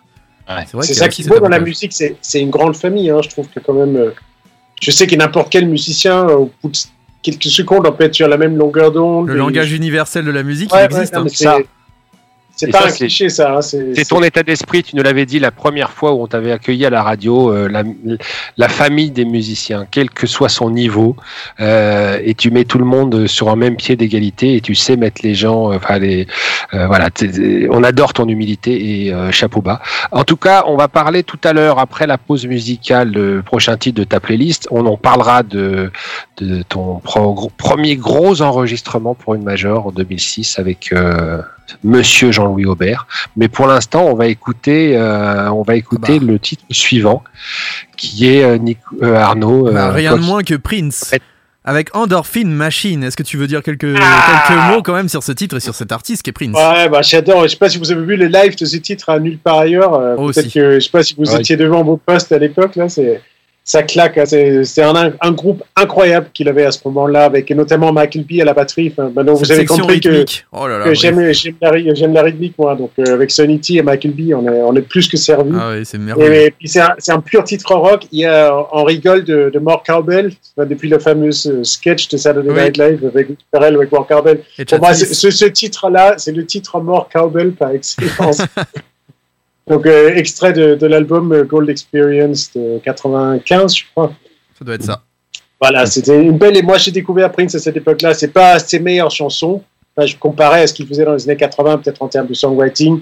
Il y avait parfois mieux, mais je pense qu'il a jamais eu un groupe aussi efficace que celui-là. Ah, en termes de rythmique, Ah, en termes ah, de il faut jeu. mettre la- il faut attacher la ceinture là parce que c'est parti. Eh ben, on s'écoute ça tout de suite. C'est Endorphine Machine et vous êtes dans le Demen Show.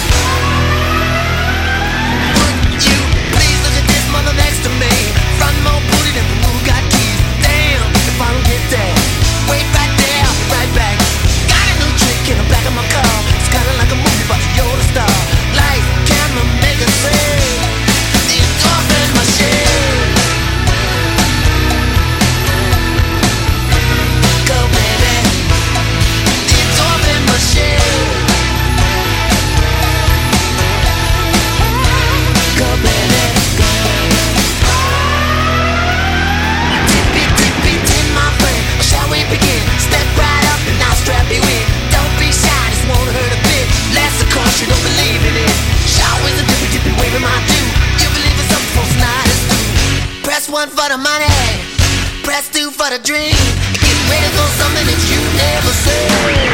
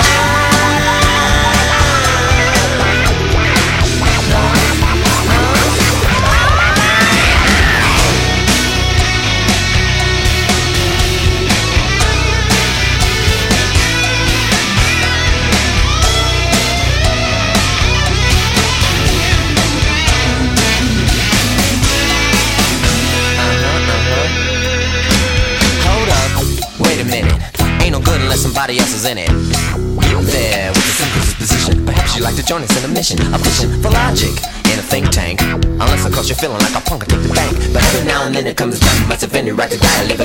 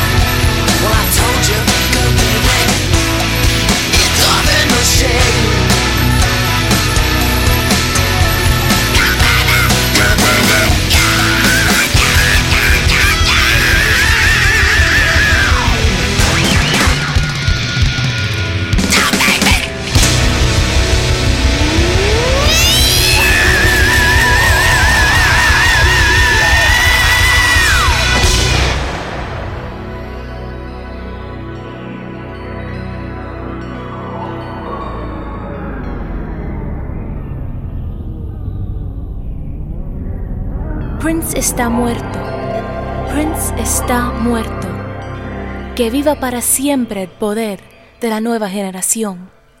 C'était Prince avec Endorphine Machine et c'est un choix de Johan Dalgard qui est avec nous ce soir dans le Demen Show. Demen Show.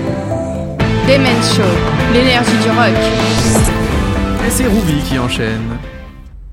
Et oui, Johan, maintenant on va aborder euh, l'un des de tes premiers gros enregistrements pour une major en 2006, euh, avec l'idéal tour de Jean-Louis Aubert.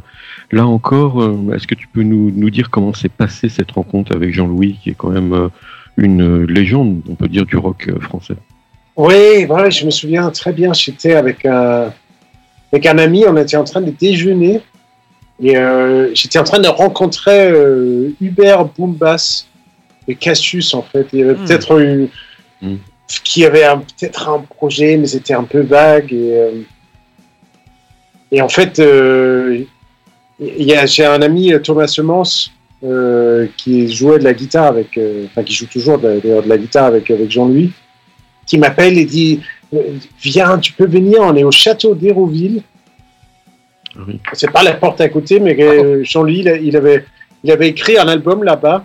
Bon, le, studio était, je crois que peut-être que c'est en train de revivre là, mais en tout cas, il était abandonné à l'époque, assez glauque, une histoire. Le, le, enfin, je sais pas si vous connaissez ce studio mythique d'Hérouville où Ouais. les Beach Oui. Boys, enfin les, les, euh, comment les Bee Gees et Elton John. Il y a même pas eu Euh, Pink Floyd, Pink Floyd sont venus, ouais. Écoute pas, Yellow Brick Road est composé, enregistré là-bas. Enfin, c'est pas, c'est pas rien cet endroit. Euh, mais il était à l'abandon depuis une bonne vingtaine d'années. Le propriétaire s'était pendu. Enfin, c'était toute, toute une histoire très, très particulière. Jean-Louis avait passé un hiver là-bas, dans ce studio abandonné, pour faire son album euh, Idéal Standard. Et, et là, ils étaient en train de répéter. Il y avait un taratata à faire. Et puis, il s'est rendu compte qu'il avait besoin de piano. Ils n'avaient pas d'idée pour qui appeler et j'avais fait quelques projets avec euh, Thomas Semence, donc le guitariste. Et euh, il m'a dit, je- viens, je crois que viens faire un essai, peut-être ça va le faire, peut-être pas, mais euh, mais cette cette de, je je sais même pas comment j'ai pris un taxi, je sais pas comment je fais pour me rendre à Hérouville, mais en, en tout cas j'ai dit désolé à Hubert, euh, de Cassius et, et je suis parti rejoindre, rejoindre Jean-Louis et puis on, on avait bien accroché. Et avec Richard aussi, du coup c'était euh, Thomas, Richard, euh, Jean-Louis et puis une fille qui s'appelle Diriane qui joue à la basse euh, sur cette tournée-là. Et puis il y avait une, bonne osmose entre nous, entre nous cinq. Et donc on a fait ce taratata et après il partait sur la route. Et assez naturellement, après les promos, il a demandé si ça m'intéressait de aussi faire la tournée. C'était assez naturel comme ça. Donc ça voulait dire que du coup, j'ai pas fait la, la tournée des Cassius. Des fois, je me suis demandé maintenant que qu'on a perdu Philippe Starr dans des circonstances Mm. assez tragi- tragiques, Dramatique, oui. que, que enfin, c'est pas un regret parce que je suis extrêmement heureux de ce que j'ai vécu avec Jean-Louis, mais des fois on dit que la vie c'est drôle, il y a deux chemins comme ça qui se proposent. Qu'est-ce qu'ils auraient été si j'avais pris euh, l'option B Le mais- choix Cassius. Et, et du coup, donc après cette tournée-là, cet album-là, la collaboration avec euh, Jean-Louis, il y en a eu d'autres ou pas euh, Ou ça s'est arrêté à celle-ci? Avec Jean-Louis, euh, après, il m'avait appelé quelques années après. On avait fait quelques titres pour une BO, euh, un film avec François Cluzet qui, euh, qui est alcoolique, il a du mal à s'arrêter, il part en, en désintox. Et un dernier pour la route, ça s'appelle. D'accord, ouais, c'est ça, ouais, je vois, j'ai vu, ouais. Euh, donc on avait travaillé sur la BO de ce truc-là euh, chez, chez Dominique Blanc-Franca et. Bénédicte Schmitt. Euh, et on avait enregistré quelques titres pour euh, un disque qui s'appelait Première prise. Mhm. Euh, mais après, chaque fois, après j'ai passé une longue période avec Gaëtan Roussel. Oui, et, c'est euh, vrai. et ensuite avec Louise Attaque. Mhm. Et, et chaque fois, il c'était sur le même, C'est ça. sur le même rythme de- Ouais. d'album. Donc, Et euh, euh, moi, je ne pouvais pas dire non à Gaëtan parce c'est- des histoires, même, même quand je suis. Il m'a il m'a demandé, demandé encore récemment, Jean-Louis, mais, Mm. mais j'étais déjà avec euh, Christophe May, avec Vincent Ouais. C'est plus des histoires de calendrier que une manque d'envie parce que c'est quel, quel, quel, quel être humain incroyable, ce. Jean-Louis. Quelle, euh, quelle puissance généreuse quand il est sur scène. J'adore ces lives qu'il nous fait sur Facebook parce que moi je suis Ouais. un fan. D'ailleurs, j'ai les places, j'ai les places hein, pour aller à son concert euh, qui a été repoussé une première fois, qui euh, repoussé une deuxième fois. Là, on sait pas. Euh, bon, on nous annonce au mois d'avril, mais euh, maintenant je sais pas. Mais en tout cas, j'ai mes places. Ouais, Euh, pas, pas, pas de malheur. Hein, Ouais, ouais, je sais, je sais, je sais, je, euh, je sais. avec toutes ces places vendues que Ouais. En même Je temps sais. quelque part je me dis ça serait presque mieux qu'on on annule tout on rembourse tout le monde. C'est triste pour les projets. Moi Et je on suis impliqué sur du le, et euh, on fait que des nouveaux concerts où on joue à deux musiciens dans un truc avec un fauteuil sur 12 et mais, mais au moins pro- la, la, la culture puisse revivre parce que le fait qu'on ait toute cette masse de dates euh, Sauf euh, que exécuter comme mais qu'on peut pas parce que ça se passe dans des zéniths Ouais. et dans des stades et dans des c'est Mais- c'est- euh, frustrant et puis je pense que ça va bloquer les salles aussi pour les jeunes artistes qui Ouais. A tout, ce temps parce que les, les- les gens ils vont devoir avoir euh, deux ans de concert en, en trois mois Justement, Enfin, qu'est-ce que tu en penses ça. de ça? Parce que c'était fameux effet entonnoir où en gros tous les artistes vont se retrouver au même endroit au même moment à vouloir jouer. Ça va être, ah, euh, je trouve ça va être que compliqué. c'est un- drame mais j'ai pas de solution à proposer hein, j'aimerais bien mais Ouais, à part Je créer sais, des je- salles, mais on n'en créera pas. Au contraire, il y en a qui vont Ah bon fermer, donc. euh, Mhm. Exactement. Donc, et on, est aussi, enfin, certaines salles qui sont peut-être pas adaptées aux restrictions sanitaires. Enfin, En avec plus. Benjamin Biolay, quelques rares concerts que j'ai fait euh, l'année dernière, on avait fait un concert où on devait jouer au Stéréolux à Nantes. mhm. Mais finalement, la jauge était, il fallait prendre les 1000 personnes et il fallait mettre dans le du congrès de Nantes qui fait 2000 personnes. Comme Oh ça, on pouvait faire les trucs. de- donc, déjà, pour le Stéréolux, c'est pas cool. Et, euh, et puis finalement, enfin, ouais, je sais pas, je trouve c'est, il y a plein de salles qui, qui vont certainement, enfin, sinon on fait que des salles, dans- que des concerts dans des zéniths.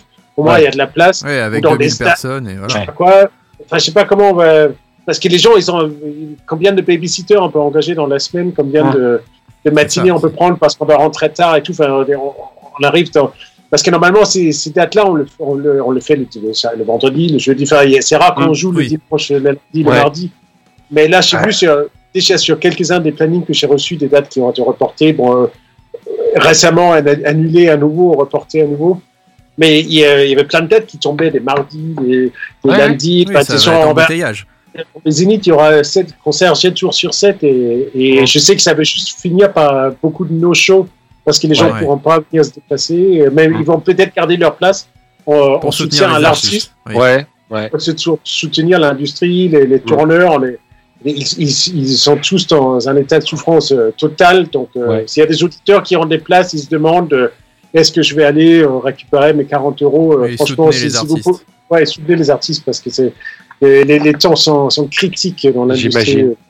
J'imagine. d'ailleurs là où c'est problématique, je sais pas ce que tu en penses, que certaines euh, grosses entreprises, voire très grosses entreprises, euh, on peut parler de Live Nation notamment, qui créent des, des événements où ils savent très bien que ça va être annulé pour faire rentrer de la billetterie. Euh, ils ont fait ça notamment euh, à Bercy. Est-ce que ça, ça nuit pas aussi à des plus petites structures qui essayent de monter des concerts Ouais. de façon plus classique Bah, ça, c'est, ça, si, peut-être, mais ça, c'est pour moi les- l'escroquerie industrielle. euh, Oui. Dans ce cas-là aussi, j'ai, entendu parler des, des propriétaires d'intermarché euh, dans certaines régions de France qui euh, prenaient les PGE euh, juste pour les mettre sur un compte, vu que le PGE est gratuit, et les mettre sur un petit compte qui rapporte. euh, et je pense qu'il y a plein de structures qui s'arrangent pour avoir l'aide de l'État. Enfin. Je pense que la, la, la fraude, c'est pas quelque chose qui est spécialement lié à, aux aux organisateurs de, de concerts. Je De pense qu'ils concerts. s- ils essayent de se sortir. Après, on trouvera euh, des, des âmes bienveillantes et des escrocs dans, dans tous les domaines. Oui. Ok. Ouais, Johan, tout à l'heure, euh, tu, tu nous parlais de Benjamin Biolay, donc euh, on va reprendre le cours de ton de ta biographie, on va dire. Euh, 2007, tu travailles pour la première fois avec lui et on voit une collaboration durable puisque tu es encore sur le dernier album Grand Prix qui est paru, en fin d'année dernière. Et, très honnêtement, alors je te le dis, enfin j'ai- je te l'ai déjà écrit, mais euh, j'étais pas un super fan de Benjamin Biolay. euh, J'écoutais comme ça et, là j'ai vraiment, euh, vraiment été euh, happé par ce dernier, bah, ce, dernier tube qui vient de sortir. Euh, franchement, euh, chapeau. Et donc, euh, euh, bah, raconte-nous un peu ton, ton parcours avec Benjamin, euh, toutes ces, ces années de collaboration, comment vous êtes connus. euh. Oui, bah, figure-toi, toi qui, qui connais l'Utopia, Oui, c'était en partie euh, des équipes de l'Utopia, Luc Bertin et. Gilles Michel. ouais. Parce qu'il s'avère que la manageuse à l'époque de Benjamin, c'était la compagne de Gilles Michel, un bassiste qui a très souvent joué à l'Utopia. Donc la recommandation venait en, en partie d'eux. Donc euh, des fois, comme quoi, euh, l'Utopia, il ne faut pas l'ignorer. hein, c'est un Non, ah non, euh, c'est euh, c'est un endroit euh, qu'il faut, faut vraiment sauver. et- menacé. Ouais, donc pour, Ouais. les, pour ceux qui connaissent pas, bon, je crois je sais même plus si- s'il y a des concerts qui... Enfin, Ouais, pas en ce moment, mais, mais, mais bien avant le confinement, il y avait déjà Mm. des soucis juridiques. Ouais, ouais. Enfin, c'est c'est une longue histoire, l'Utopia. Mais en tout cas, c'était en partie grâce à, à ce milieu-là. De, euh, donc, on s'est rencontrés en 2007. euh, c'était une tournée pas facile. Enfin, J'ai adoré le mec, euh, le Ouais. musicien, l'artiste. On a beaucoup rigolé, mais il était en plein divorce. Et, euh, Ah ouais. l'al- L'album trashayé. Enfin, il était en, en désamour avec son. C'était le dernier disque qu'il a fait pour EMI. Mhm. C'était un peu une fin de route à plein de niveaux dans sa vie. Euh, et puis, ça avait pas, il y avait la Marco Benz qui avait eu un certain succès radiophonique, mais, euh, Mhm. mais loin de ce qu'il a connu après. euh. Donc, je pense que quelque part, c'était l'album qui a préparé la superbe. Ouais. Parce qu'il euh, il a fait que, enfin, je pense que ça a débloqué pas mal de choses dans sa vie cette époque-là, mais c'était, euh, c'était pas forcément le, il n'était pas au sommet ni de sa carrière ni dans sa vie personnelle. Et, et après, on se retrouvait 12 ans après. Pareil, on était resté en, en bon terme. Il y avait eu quelques, quelques ratés à cause des calendriers pas, Mhm. pas compatibles. Toujours, ouais. Mais, mais sur l'album, euh, la tournée Songbook, on s'est retrouvé à, faire cette tournée de France assez condensée, à moitié hommage à la chanson française. Donc c'est Mhm. c'était génial. On était en- dans le bus, euh, on avait l'impression de voyager avec Brassens et Aznavour. et pour moi, danois, c'est un répertoire que je connais pas Bah ouais. forcément. Mhm. Vraiment plongé dans la dans les chansons françaises des années 60-70, c'était super agréable. Et je pense que euh, pour notre amitié, pour, pour lui en tant que chanteur, être un, aussi un répertoire un peu plus crooner, ça a euh, aussi ouvert la porte pour Grand Prix. Enfin, comme quoi chaque truc qu'on fait, Ouais. ça ouvre la porte vers, vers la suite. Il y a quelque chose d'intéressant là-dedans. Euh, et après, vu que s'était hyper bien entendu euh, de nouveau, et puis ça fait plaisir de retrouver un mec euh, 12 ans après, apaisé dans sa vie, Mhm. avec des, des centaines de fans qui attendent des, des autographes ouais, à la ça. sortie de la salle, Mhm. et avec euh, plein de nouveaux morceaux à jouer qu'il n'avait pas encore composé en 2007, un vrai régal à, à Ouais. découvrir d'autres facettes du répertoire. C'était c'était excellent. Donc euh, et suite à ça, on a fait, on a enregistré Grand Prix. euh, donc euh, c'était un peu, ouais, c'était un petit peu avant le, le confinement. Ouais. Ouais, c'était, ouais, on, l'a- on l'a fait, on l'a, on l'a terminé en janvier, je crois. Et, et du coup, avec ce succès, aussi avec les, les choses qui s'alignent, enfin, même si cette tournée actuellement souffre, je pense que le fait qu'il était là tous les jours à, à jouer dans sa cuisine, c'est que ça fait partie des artistes qui, Mm. qui ont été très généreux pendant le premier confinement, qui ont Ouais. donné beaucoup de leur temps. euh, et ils ont vraiment ouvert, il a littéralement ouvert des, des portes chez lui. Donc je pense qu'il y a quelque chose de, de, de- de généreux là-dedans qui a préparé le terrain pour le single. Et, Et, moi, j'ai découvert un autre visage, comme tu dis. euh, dans sa vie, elle a été euh, une période sombre, mais j'ai découvert un autre visage de Benjamin Biolay, et c'est là où j'ai commencé à le découvrir un peu plus quand il a commencé à participer euh, à l'émission Burger Quiz. Parce que Benjamin Biolay, je le voyais comme quelqu'un d'assez euh, toujours fermé, triste, taciturne, et là, on le voit dans une émission où il s'éclate, où il lâche des vannes. Enfin, euh, Bah, déjà avec Nouvelle Star c'était, euh, aussi, il avait fait la C'était super sympa. C'est un, c'est un mec génial. C'est qu'il Ouais. peut être un peu timide et peut, des fois peut-être avoir du mal à gérer euh, Ouais. le fait que les jeux, dans un lieu, il arrive sur un plateau de télé, tout le monde le regarde, ou dans un festival, c'est, c'est, c'est d'attention, c'est, je pense que c'est quelqu'un d'assez timide à la base. Mais, euh, mais quand il est détendu et, et à l'aise avec les gens, c'est, il est, il est d'un drôle, c'est, Ouais. Vraiment, j'ai- vu le- ça, ouais.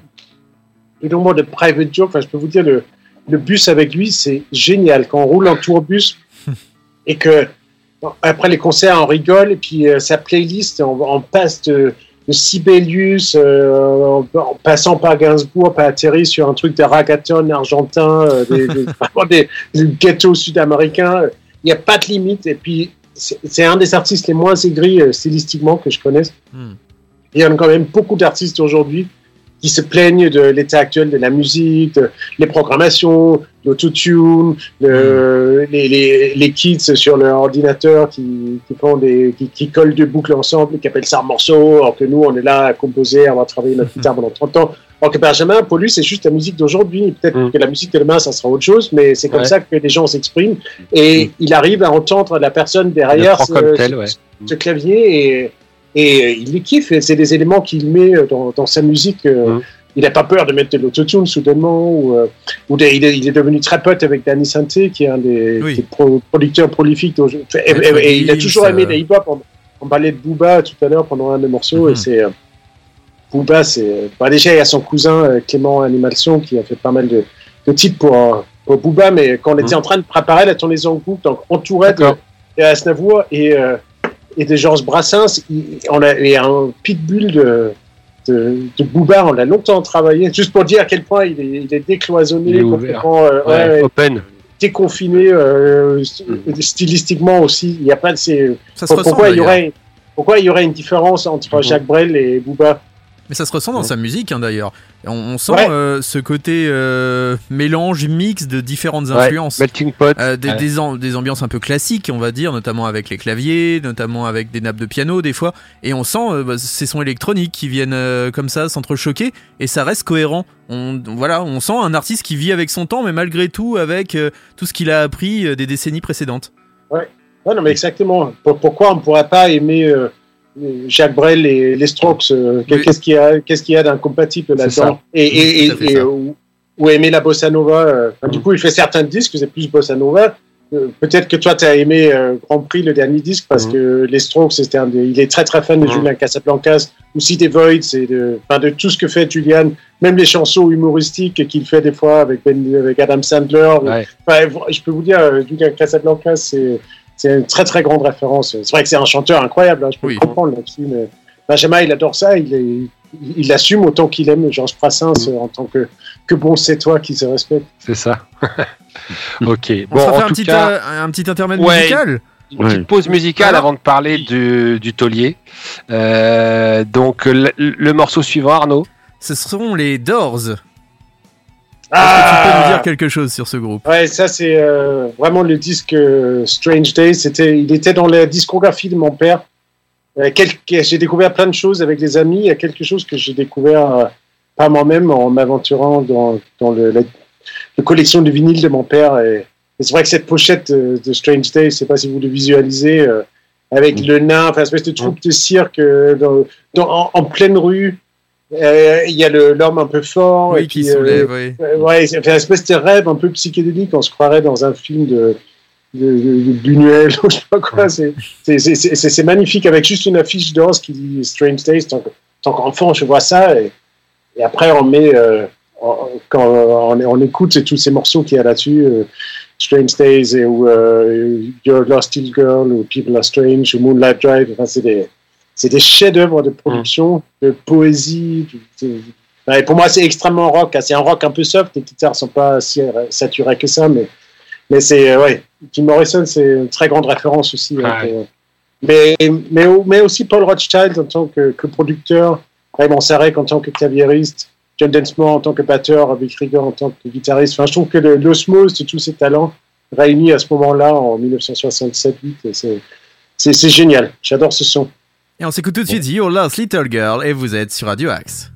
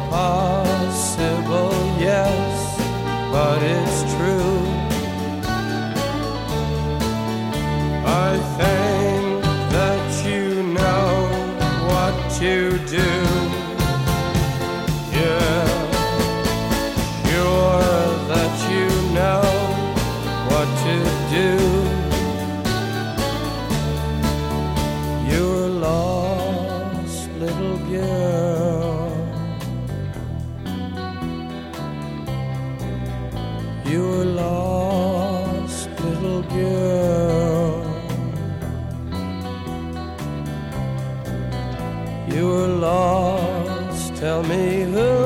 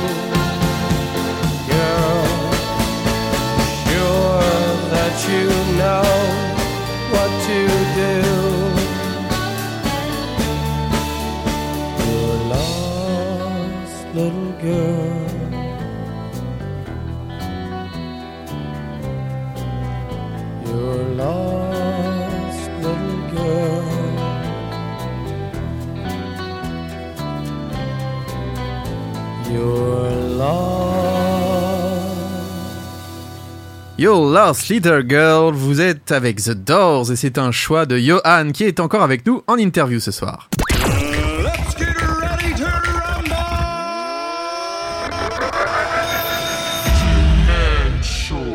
C'est à vous messieurs.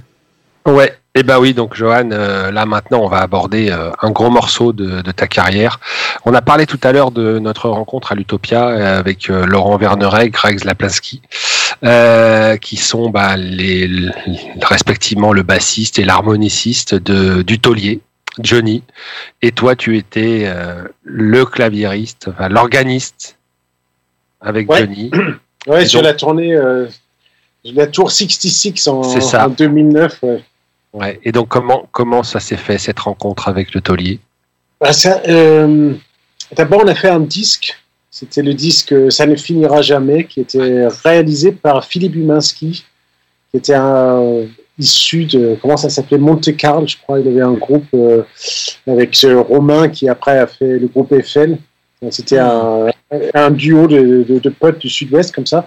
Donc Philippe, euh, on avait, il réalisait pas mal de disques à l'époque et il faisait souvent appel à moi. euh, on, on travaillait bien ensemble en studio. Donc il m'a, il m'a emmené sur le disque Ça ne finira jamais quand on est parti enregistrer euh, en Angleterre dans le studio de, de Terry Britton qui était le, le Ah oui. compositeur de What's Love's Got to Do With It entre autres. C'était assez, assez fou euh, cette expérience-là. Mais je n'ai pas rencontré Johnny à ce moment-là. Il était à Los Angeles. D'accord.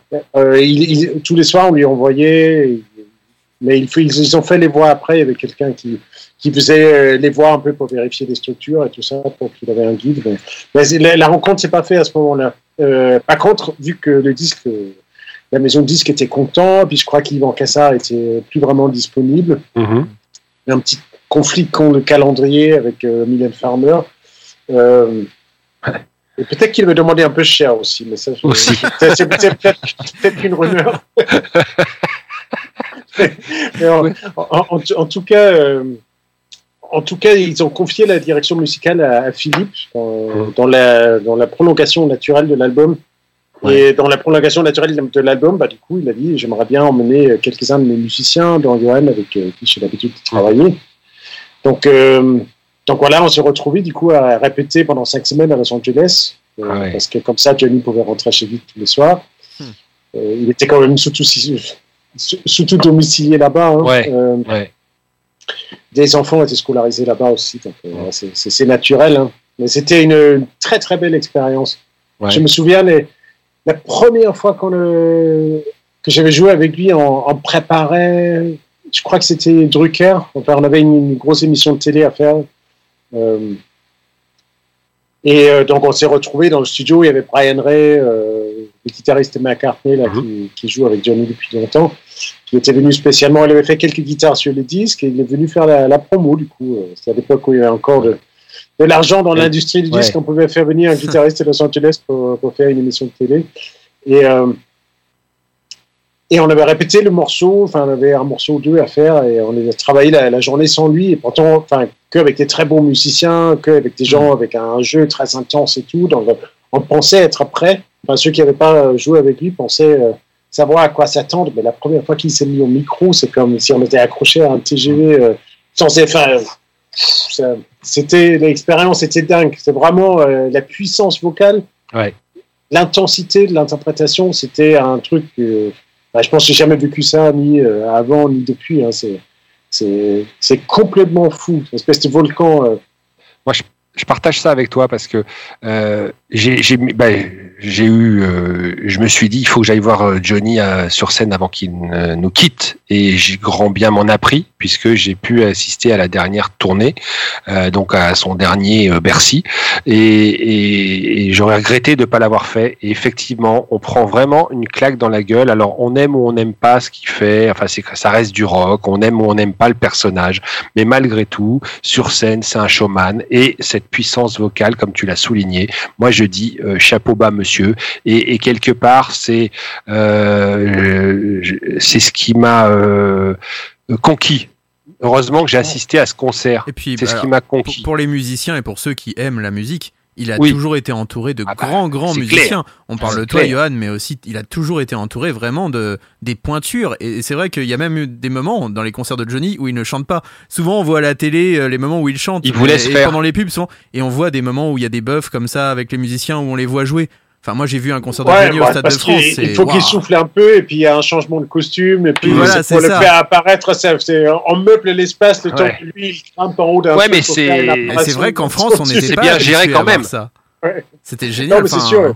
C'est sûr, il a besoin de ça, mais, mais, euh, mais c'est très clair pour moi. euh, les, les- tous les stades de toute la carrière qu'il a, 50, 60 ans de succès comme ça, C'est pas par hasard. c'est Pas c'est innocent. pas, pas- c'est pas parce qu'il était sur la coupe de Paris Match. hein. Ouais. C'est ouais. parce que quand tu étais au Stade de France, euh, c'était la 80 millième personne tout au Mm. fond du stade. euh, il, il te mettait le même impact que nous on C'est avait euh, dans ce local de C'est répète quand lui C'est chantait. C'était, il touchait tout le monde. C'était impossible de rester indifférent à un talent pareil. Et, et en, dehors de, en dehors de sa prestation euh, musicale, donc du coup, les, les relations avec lui, euh, ça se passait comment euh, C'était quoi comme, Comment il était le personnage L'ami? Ah, il était assez, assez touchant. hein. C'est vrai que il avait sa vie avec ses jets privés, il arrivait, il partait. Enfin, on peut- nous, on passait plusieurs jours sur la route, alors que lui, dès qu'il Mm. pouvait rentrer, il rentrait. Mais il y avait quelques moments, des fois, quand on était à Saint-Etienne, on faisait la résidence, euh, et c'était l'ouverture de leur zénith là-bas. Mhm. Euh, c'était, euh, c'était vraiment des moments où là, on pouvait le, on pouvait le voir. On était tous ensemble dans le même euh, hôtel, Mhm. l'hôtel du Golfe euh, de Saint-Etienne. Et il y avait toute une partie de l'hôtel qui était privatisée, du coup, qui était Ouais. coupée aux clients. Euh, Pour aller mieux, oui. et des fois, c'est une petite insomnie où ça m'avait envie de, de descendre, euh, voir ce qui se passait. Du coup, je l'ai croisé quelques fois comme ça à 3 heures du matin autour d'un whisky. et C'était, enfin, on, on pouvait, on pouvait l'aborder. Ouais. Après, euh, après, sincèrement, c'est quelqu'un qui a vu tellement de milliers de musiciens passer, hein, même si c'était Ouais. des, enfin, des, des, des- des Très très, des très très bons, hein, mais, Ouais, mais bien juste le, le nombre était tellement important que je sais pas si, Si c'est sou- souvenait de Si- tout le monde. Ouais, enfin, si, si- en plus, on était nombreux sur scène. Le, le moment où vraiment il a commencé à me calculer, c'est quand je lui ai dit que j'arrêtais. T'as osé, t'as osé quitter le taulier. Oh putain. Ouais, ouais, bah ça se faisait pas trop, mais j'avais un, un projet personnel que j'avais réalisé. J'avais un concert au Café de la Danse. Et... Bon, aussi, Ouais. je, je- je sentais que l'expérience était intéressante, mais en refaisant la même chose trois ans après, ça allait être à peu près la même expérience, avec la, avec la nouveauté et la fraîcheur en moins, Mm. mais que le répertoire allait être sensiblement le même. le même, ouais. Même si les groupes changeaient un peu, il y avait quelque chose d'un peu trop répétitif dans l'exercice où ça m'excitait plus de partir avec des artistes qui où il y avait plus d'enjeux, qui étaient plus en train de construire leur, leur carrière que, que d'être au sommet d'une montagne qu'ils avaient mis euh, 60 ans à grimper et, et qui étaient plutôt en fin de vie et, et que chaque fois, enfin, je l'avais vécu déjà. je- pendant les premières semaines ou deux, ou peut-être le premier mois, tu joues le, le nouveau single jusqu'à ce qu'ils se rendent compte que ça va pas être le nouveau carton radiophonique. Et, et quelqu'un m'a dit, ah, tiens, quand même, on joue ce morceau-là, mais si on enlève, on peut remettre au mari ou mettre, je sais pas quel, Ah, quel, quel- quel tube qu'il n'y a pas eu dans le. c'est- Donc il y a quelque chose dans cet exercice qui devient Ouais. un peu trop rép- répétitif. hein. Donc, euh, donc oui, j'ai j'ai osé euh, euh, désister de la suite. Suite à quoi, je- après, j'ai même quand j'ai tourné avec avec Mylène Farmer. euh, je pense que c'était quelqu'un d'assez timide. Enfin, il y a des gens de, de l'équipe technique qui étaient les mêmes euh, entre les Mhm. deux artistes. Et, il me disait, tu sais, Johnny, il s'appréciait vraiment et tout. euh, je sais pas, peut-être des fois aussi le, un peu peut-être timide dans ses rapports Ouais, avec les gens. possible. que- Enfin, en tout cas, peut-être peut-être je suis passé à côté d'une intimité avec lui. Ouais. euh. Mais en même temps, je me méfie un peu d'être trop ami avec les artistes aussi. Je préfère aussi que, que la Garder certaines distances. Enfin- c'est- non, je- je- c'est pas, pas pour avoir une distance professionnelle, Non, non, non. mais juste, juste si jamais eux, ils ont envie de passer à autre chose, Oui, qu'ils puissent le ils se faire. sentent pas mal à l'aise vis-à-vis Ouais. de moi parce qu'on a une amitié qui est trop importante. Mm. Moi, je trouve que je vois trop de musiciens qui sont frustrés dans ce cas-là, que justement, c'est pas un mariage. On peut Mm. euh, avoir envie de bleu euh, une année, avoir envie de rouge euh, l'année après, enfin, sur la tournée suivante, et, et que c'est pas, c'est pas quelque chose qui, Mm. qui soit un problème. Donc, euh, donc j'essaie de, en tout cas de mettre les artistes euh, à l'aise vis-à-vis de ça, et, et, euh, et aussi moi que je me sens pas euh, obligé de suivre. Je sais que mon ami euh, il est en galère, j'ai envie de venir la, continuer à l'accompagner parce que c'est un ami proche. Et, et enfin, donc, juste qu'il faut de distance comme ça pour que Ouais, pour que les choix restent principalement euh, artistiques. Après, si ça se passe dans la bonne ambiance et que ça soit cordial et qu'on passe des bons moments euh, humains et qu'il y a une vraie rencontre qui se fait, c'est- ça reste préférable. Mais Ok. Donc le taulier, il nous a permis de, de, de- découvrir euh, aussi un- celui dont on parlait tout à l'heure, avec qui tu as joué, euh, Greg Zlapinski. Ça, moi, je le, je le remercie pour ça, parce que Greg, j'adore ce, ce type. Il a ce talent, un, mais alors- un cher Nick Drake, je l'adore. ouais. Ah ouais, enfin Greg, euh, je, alors lui voilà, lui j'aimerais bien aussi euh, pouvoir l'avoir à l'antenne, mais il est difficile à capter et, euh, et, et franchement ça nous ferait vraiment plaisir de l'avoir, mais je sais pas comment faire. Enfin bon. Passe par sa femme. Ah ben ouais, mais sa femme, il faudrait qu'encore que je la connaisse personnellement. Non, ça, Fifi, faut pas en parler. Euh, et, et moi, moi c'est faut pas me tenter aussi après, hein, parce que c'est pas bon ça. D'ailleurs, C'est Fifi, c'est bien hein, celle qui... est qui- professeur. C'est celle qui est professeur d'éco, non, ou un truc comme ça, non? Ouais, c'est une grande tête, euh, Elvire. C'est une ouais. prof. Ouais, me semble. peut-être, euh, Et- fille, fille très impressionnante. Ouais. Parce que j'ai un, un de mes amis proches euh, Ouais, qui était son élève. Ouais. In- Donc, incroyable, incroyable. Un petit Ouais, intermède musical peut-être. Ouais. Pour entendre un petit Effectivement, morceau de la playlist de Johan. Euh, si je te dis Bruce Springsteen. Ah bah ça c'est un, un artiste majeur. Ma, ma sœur était fan, donc j'ai vraiment grandi avec ça dans les oreilles. Et, euh, et je trouve qu'il y a un mariage tellement euh, séduisant entre une écriture vraiment intéressante, inspirée de Dylan et de, de plein de choses qu'on aime bien, liée avec un, un- un vrai engagement social qui me, qui me parle en, en tant que, que, que fils de 68 heures. Enfin, quelque chose dans le positionnement euh, proche de la classe ouvrière que je trouve euh, super louable. Et euh, excellence musicale. Avec les Street Band notamment. Avec les Street Band, c'est une, une telle collection de talents. Oui. Et avec une audace artistique, une intelligence. Enfin, je sais pas ceux qui n'ont pas lu son livre, je le recommande vraiment vivement. euh, c'est c'est c'est aussi un être humain vraiment vraiment intéressant et euh, qui a souvent c'est qui laisse la place à l'humanité, à l'humilité. euh, il a beaucoup de recul par rapport à lui-même, beaucoup d'humour. par il, il se lance plein de vannes. il a un, rapport à, à son ego qui est presque comme un, comme on peut envoyer des vannes à un vieil ami quoi. On sent qu'il C'est ça. Ouais, c'est- c'est c'est su- c'est super. Donc, ouais, je- je suis un très grand fan et tout ce qu'il sort, euh, encore euh, ce, encore featuring chez, chez Bleachers euh, récemment avec Jack Antonoff il y a quelques mois, c'était un, Oui. un joli cadeau de, de fin 2020. Comme quoi, il n'y avait pas que du mauvais dans cette année. Non, au niveau musical, il y a eu pas mal de choses très très bonnes. Et on s'écoute Ouais. tout de suite ce Walking on the Highway. C'est Bruce Springsteen et vous êtes dans le Demen Show.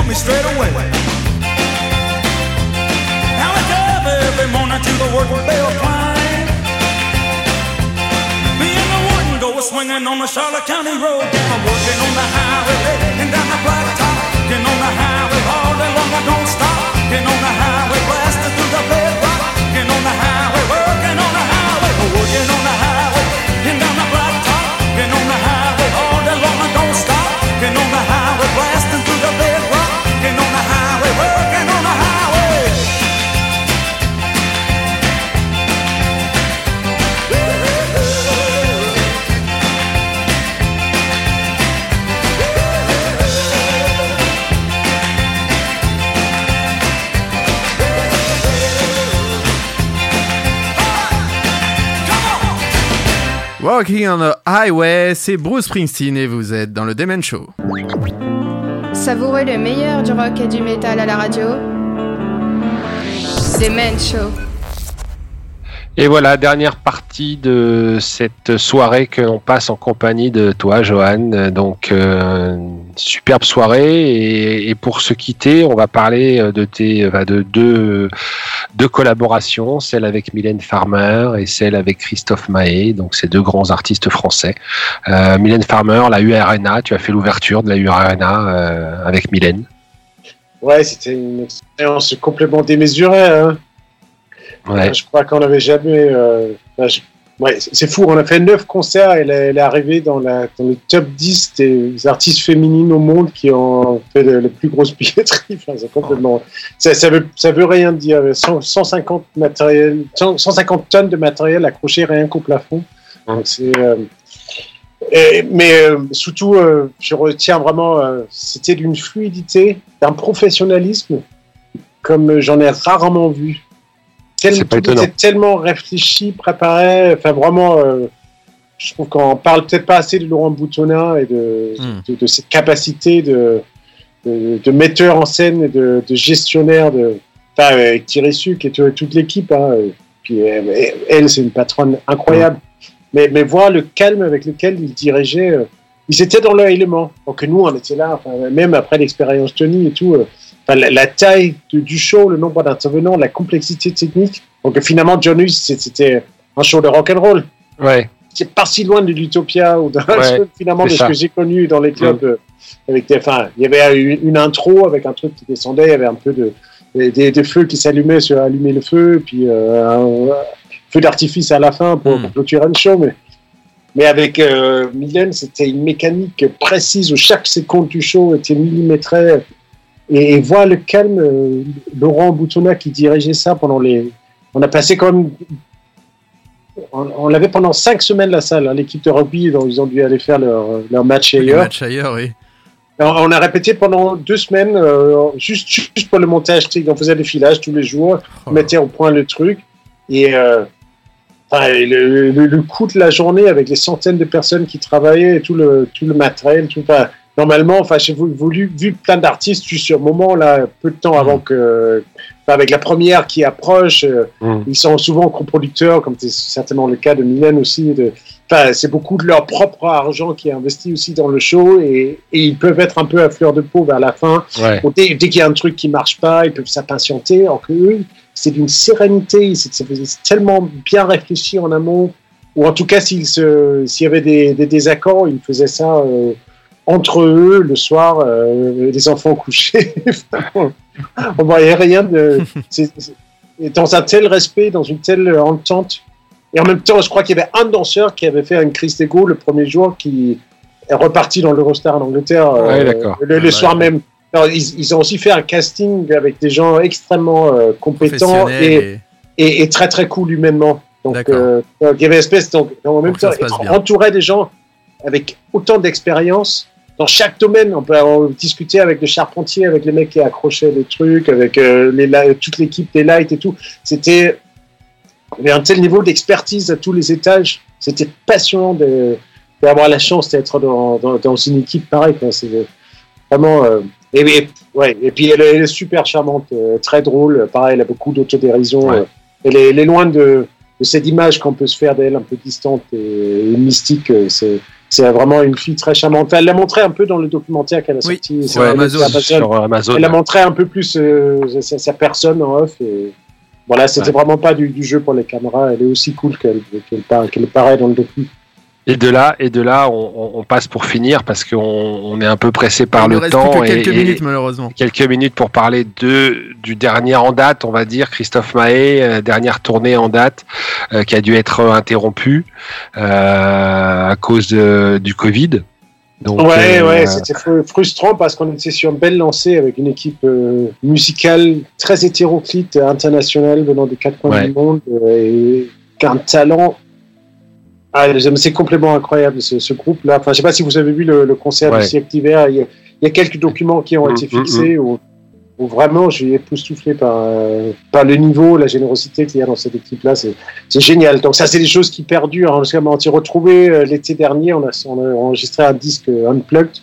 Ouais. J'ai eu le, le privilège de réaliser en plus.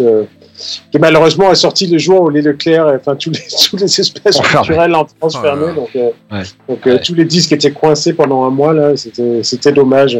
Mais mais mais je sais que ça c'est des gens avec qui je partageais. Enfin Christophe, on se connaît depuis le, le premier disque. Hein. J'ai- Ouais. enregistré sur euh, quatre disques sur cinq, donc euh, Mhm. c'était Oui. que le troisième euh, où le réalisateur était pianiste. Et- si j'y étais pas. Et pour Donc, euh, l'anecdote, il y, a ta- il y a ta fille qui participe à un titre. Ah oui, oui, c'est vrai, oui, sur... Tu, nous avais raconté cette, cette anecdote. Ouais, euh, un voilà. super titre qui s'appelle La fin de l'été. Que... Ouais. Je pense que peut-être qu'ils auraient pu le sortir en single à la fin de l'été, enfin, qui raconte un peu ce moment un peu mélancolique. En même temps, Ouais. il faut se mettre l'espoir, dire que voilà, euh, enfin, chaque, chaque fin d'été, on connaît ça. hein, des- un peu- on l'a connu particulièrement cette année parce qu'on avait peut-être une petite idée de ce qui nous attendait. On sait que l'hiver euh, n'allait pas être facile. Et Oui. C'est Ah. pas le cas, mais euh, On espère que, on espère que ça va s'améliorer. euh, On espère que, bah, je sais pas, quels sont tes projets pour le Mais futur. Quels sont tes projets euh, futurs dans les mois qui viennent Si, heureusement, on espère, la situation pourrait s'arranger quand même dans les, dans les prochains mois. En tout cas, on croise les doigts. Euh, bah, ça c'est impossible de répondre à cette question. Chez Ouais. les... Donc, je, je suis, je suis sur ces deux tournées en même temps avec Christophe May et, et- et Benjamin Biolay. Benjamin. Avec, avec tous les rapports de dates, le report Oui, des dates, les qui bougent. Il y a des moments où je stresse parce que tout tombe en même temps, mais bon, finalement rien se fait. Il y a des Ouais. moments où tout est compatible parce que Benjamin doit tourner un film et les, Christophe, les dates de Christophe tombent pendant ce temps-là. Donc, franchement, je suis, je suis dans l'incapacité de répondre. Je pense qu'on a beaucoup de musiciens et Oui, là, euh, et techniciens à être dans, dans, dans ces cas-là. Bon. C'est frustrant vis-à-vis des fans et vis-à-vis des, des amis que j'ai dans les deux équipes parce que j'ai envie de, de décevoir personne. Mais euh, on, En va, cas- on va voir. Quand ça va repartir et qu'il faut écumer toutes ces dates, euh, toutes ces entonnoirs dont on parlait, c'est voilà, euh, on va on va gérer au mieux. Ça En tout cas, on, on pourra te suivre sur tes réseaux, sur les réseaux sociaux, notamment ton, bah, il y a ton Facebook, euh, Johan Dalgard, ta page artiste, et tu as aussi un site qui est plutôt bien détaillé, qui s'appelle johannedalgard.wordpress.com, où on retrouve euh, il ton, suffit, vous pouvez mettre le point com aussi euh, tout seul, Ouais. ça, ça dirige vers ça. voilà. Ouais, bah, j'essa- j'essaie de, de, de, de informer un peu quand Voilà. je peux, à une vitesse un peu plus lente. Du coup, il n'y a pas de posts tous les jours, mais On, on suivra, on c'est- c'est suivra, un peu plus complet. On suivra Merci en ton cas, actualité. merci. Merci un grand merci à toi, on a passé Un vraiment un merveilleux moment. merci on aurait aimé te poser encore 50 questions, on, aimerait, on aurait aimé que cette émission Ouais. dure le double de temps. Mais en tout cas, tu seras toujours le bienvenu dans cette émission. Et Ah, vraiment, on- ce fut un énorme ça, plaisir. On refera ça quand vous voulez, les gars. Vraiment, Ah, Ah bah, avec un immense sympa. plaisir parce que c'était vraiment passionnant. Je pense que là mes camarades euh, sont d'accord avec moi et je pense que derrière vos postes de radio, vous allez aussi apprendre plein de choses et je pense avoir passé un très très bon moment en ta compagnie, euh, Johan. Merci à vous, les gars. En tout cas, on te souhaite le meilleur. Hein. Encore une fois, on te souhaite une bonne année. On espère que bah, toute euh, cette saloperie de virus va enfin partir et te laisser remonter sur scène et pouvoir sortir tous les disques que tu veux. Euh, voilà, un grand artiste de talent qui était avec nous ce soir et vraiment un immense merci parce qu'on a vraiment eu une très très belle émission.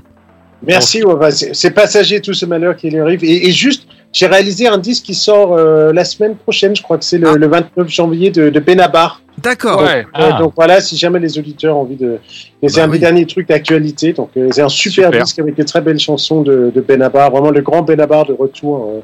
Donc, euh, donc j'espère que ça va plaire aussi aux J'ai une maman qui va être contente, elle est fan de Benabar, donc euh, voilà, ça fait Cool. un beau petit cadeau pour ma maman.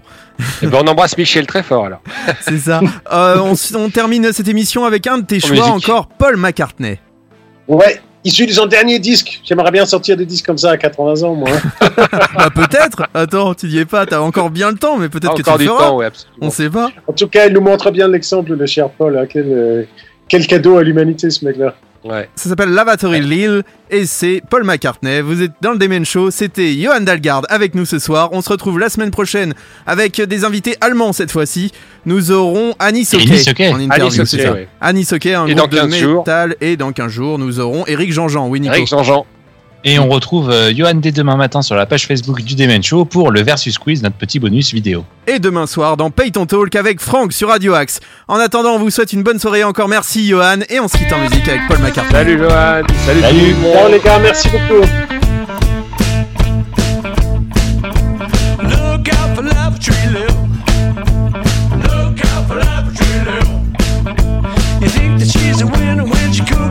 dinner, but you really moving in for the kale lavatory lip.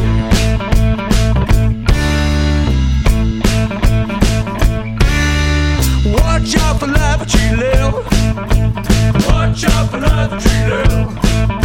She says it's hunky dory when she's telling you a story, but you really think you're making her ill. Lavatory lip.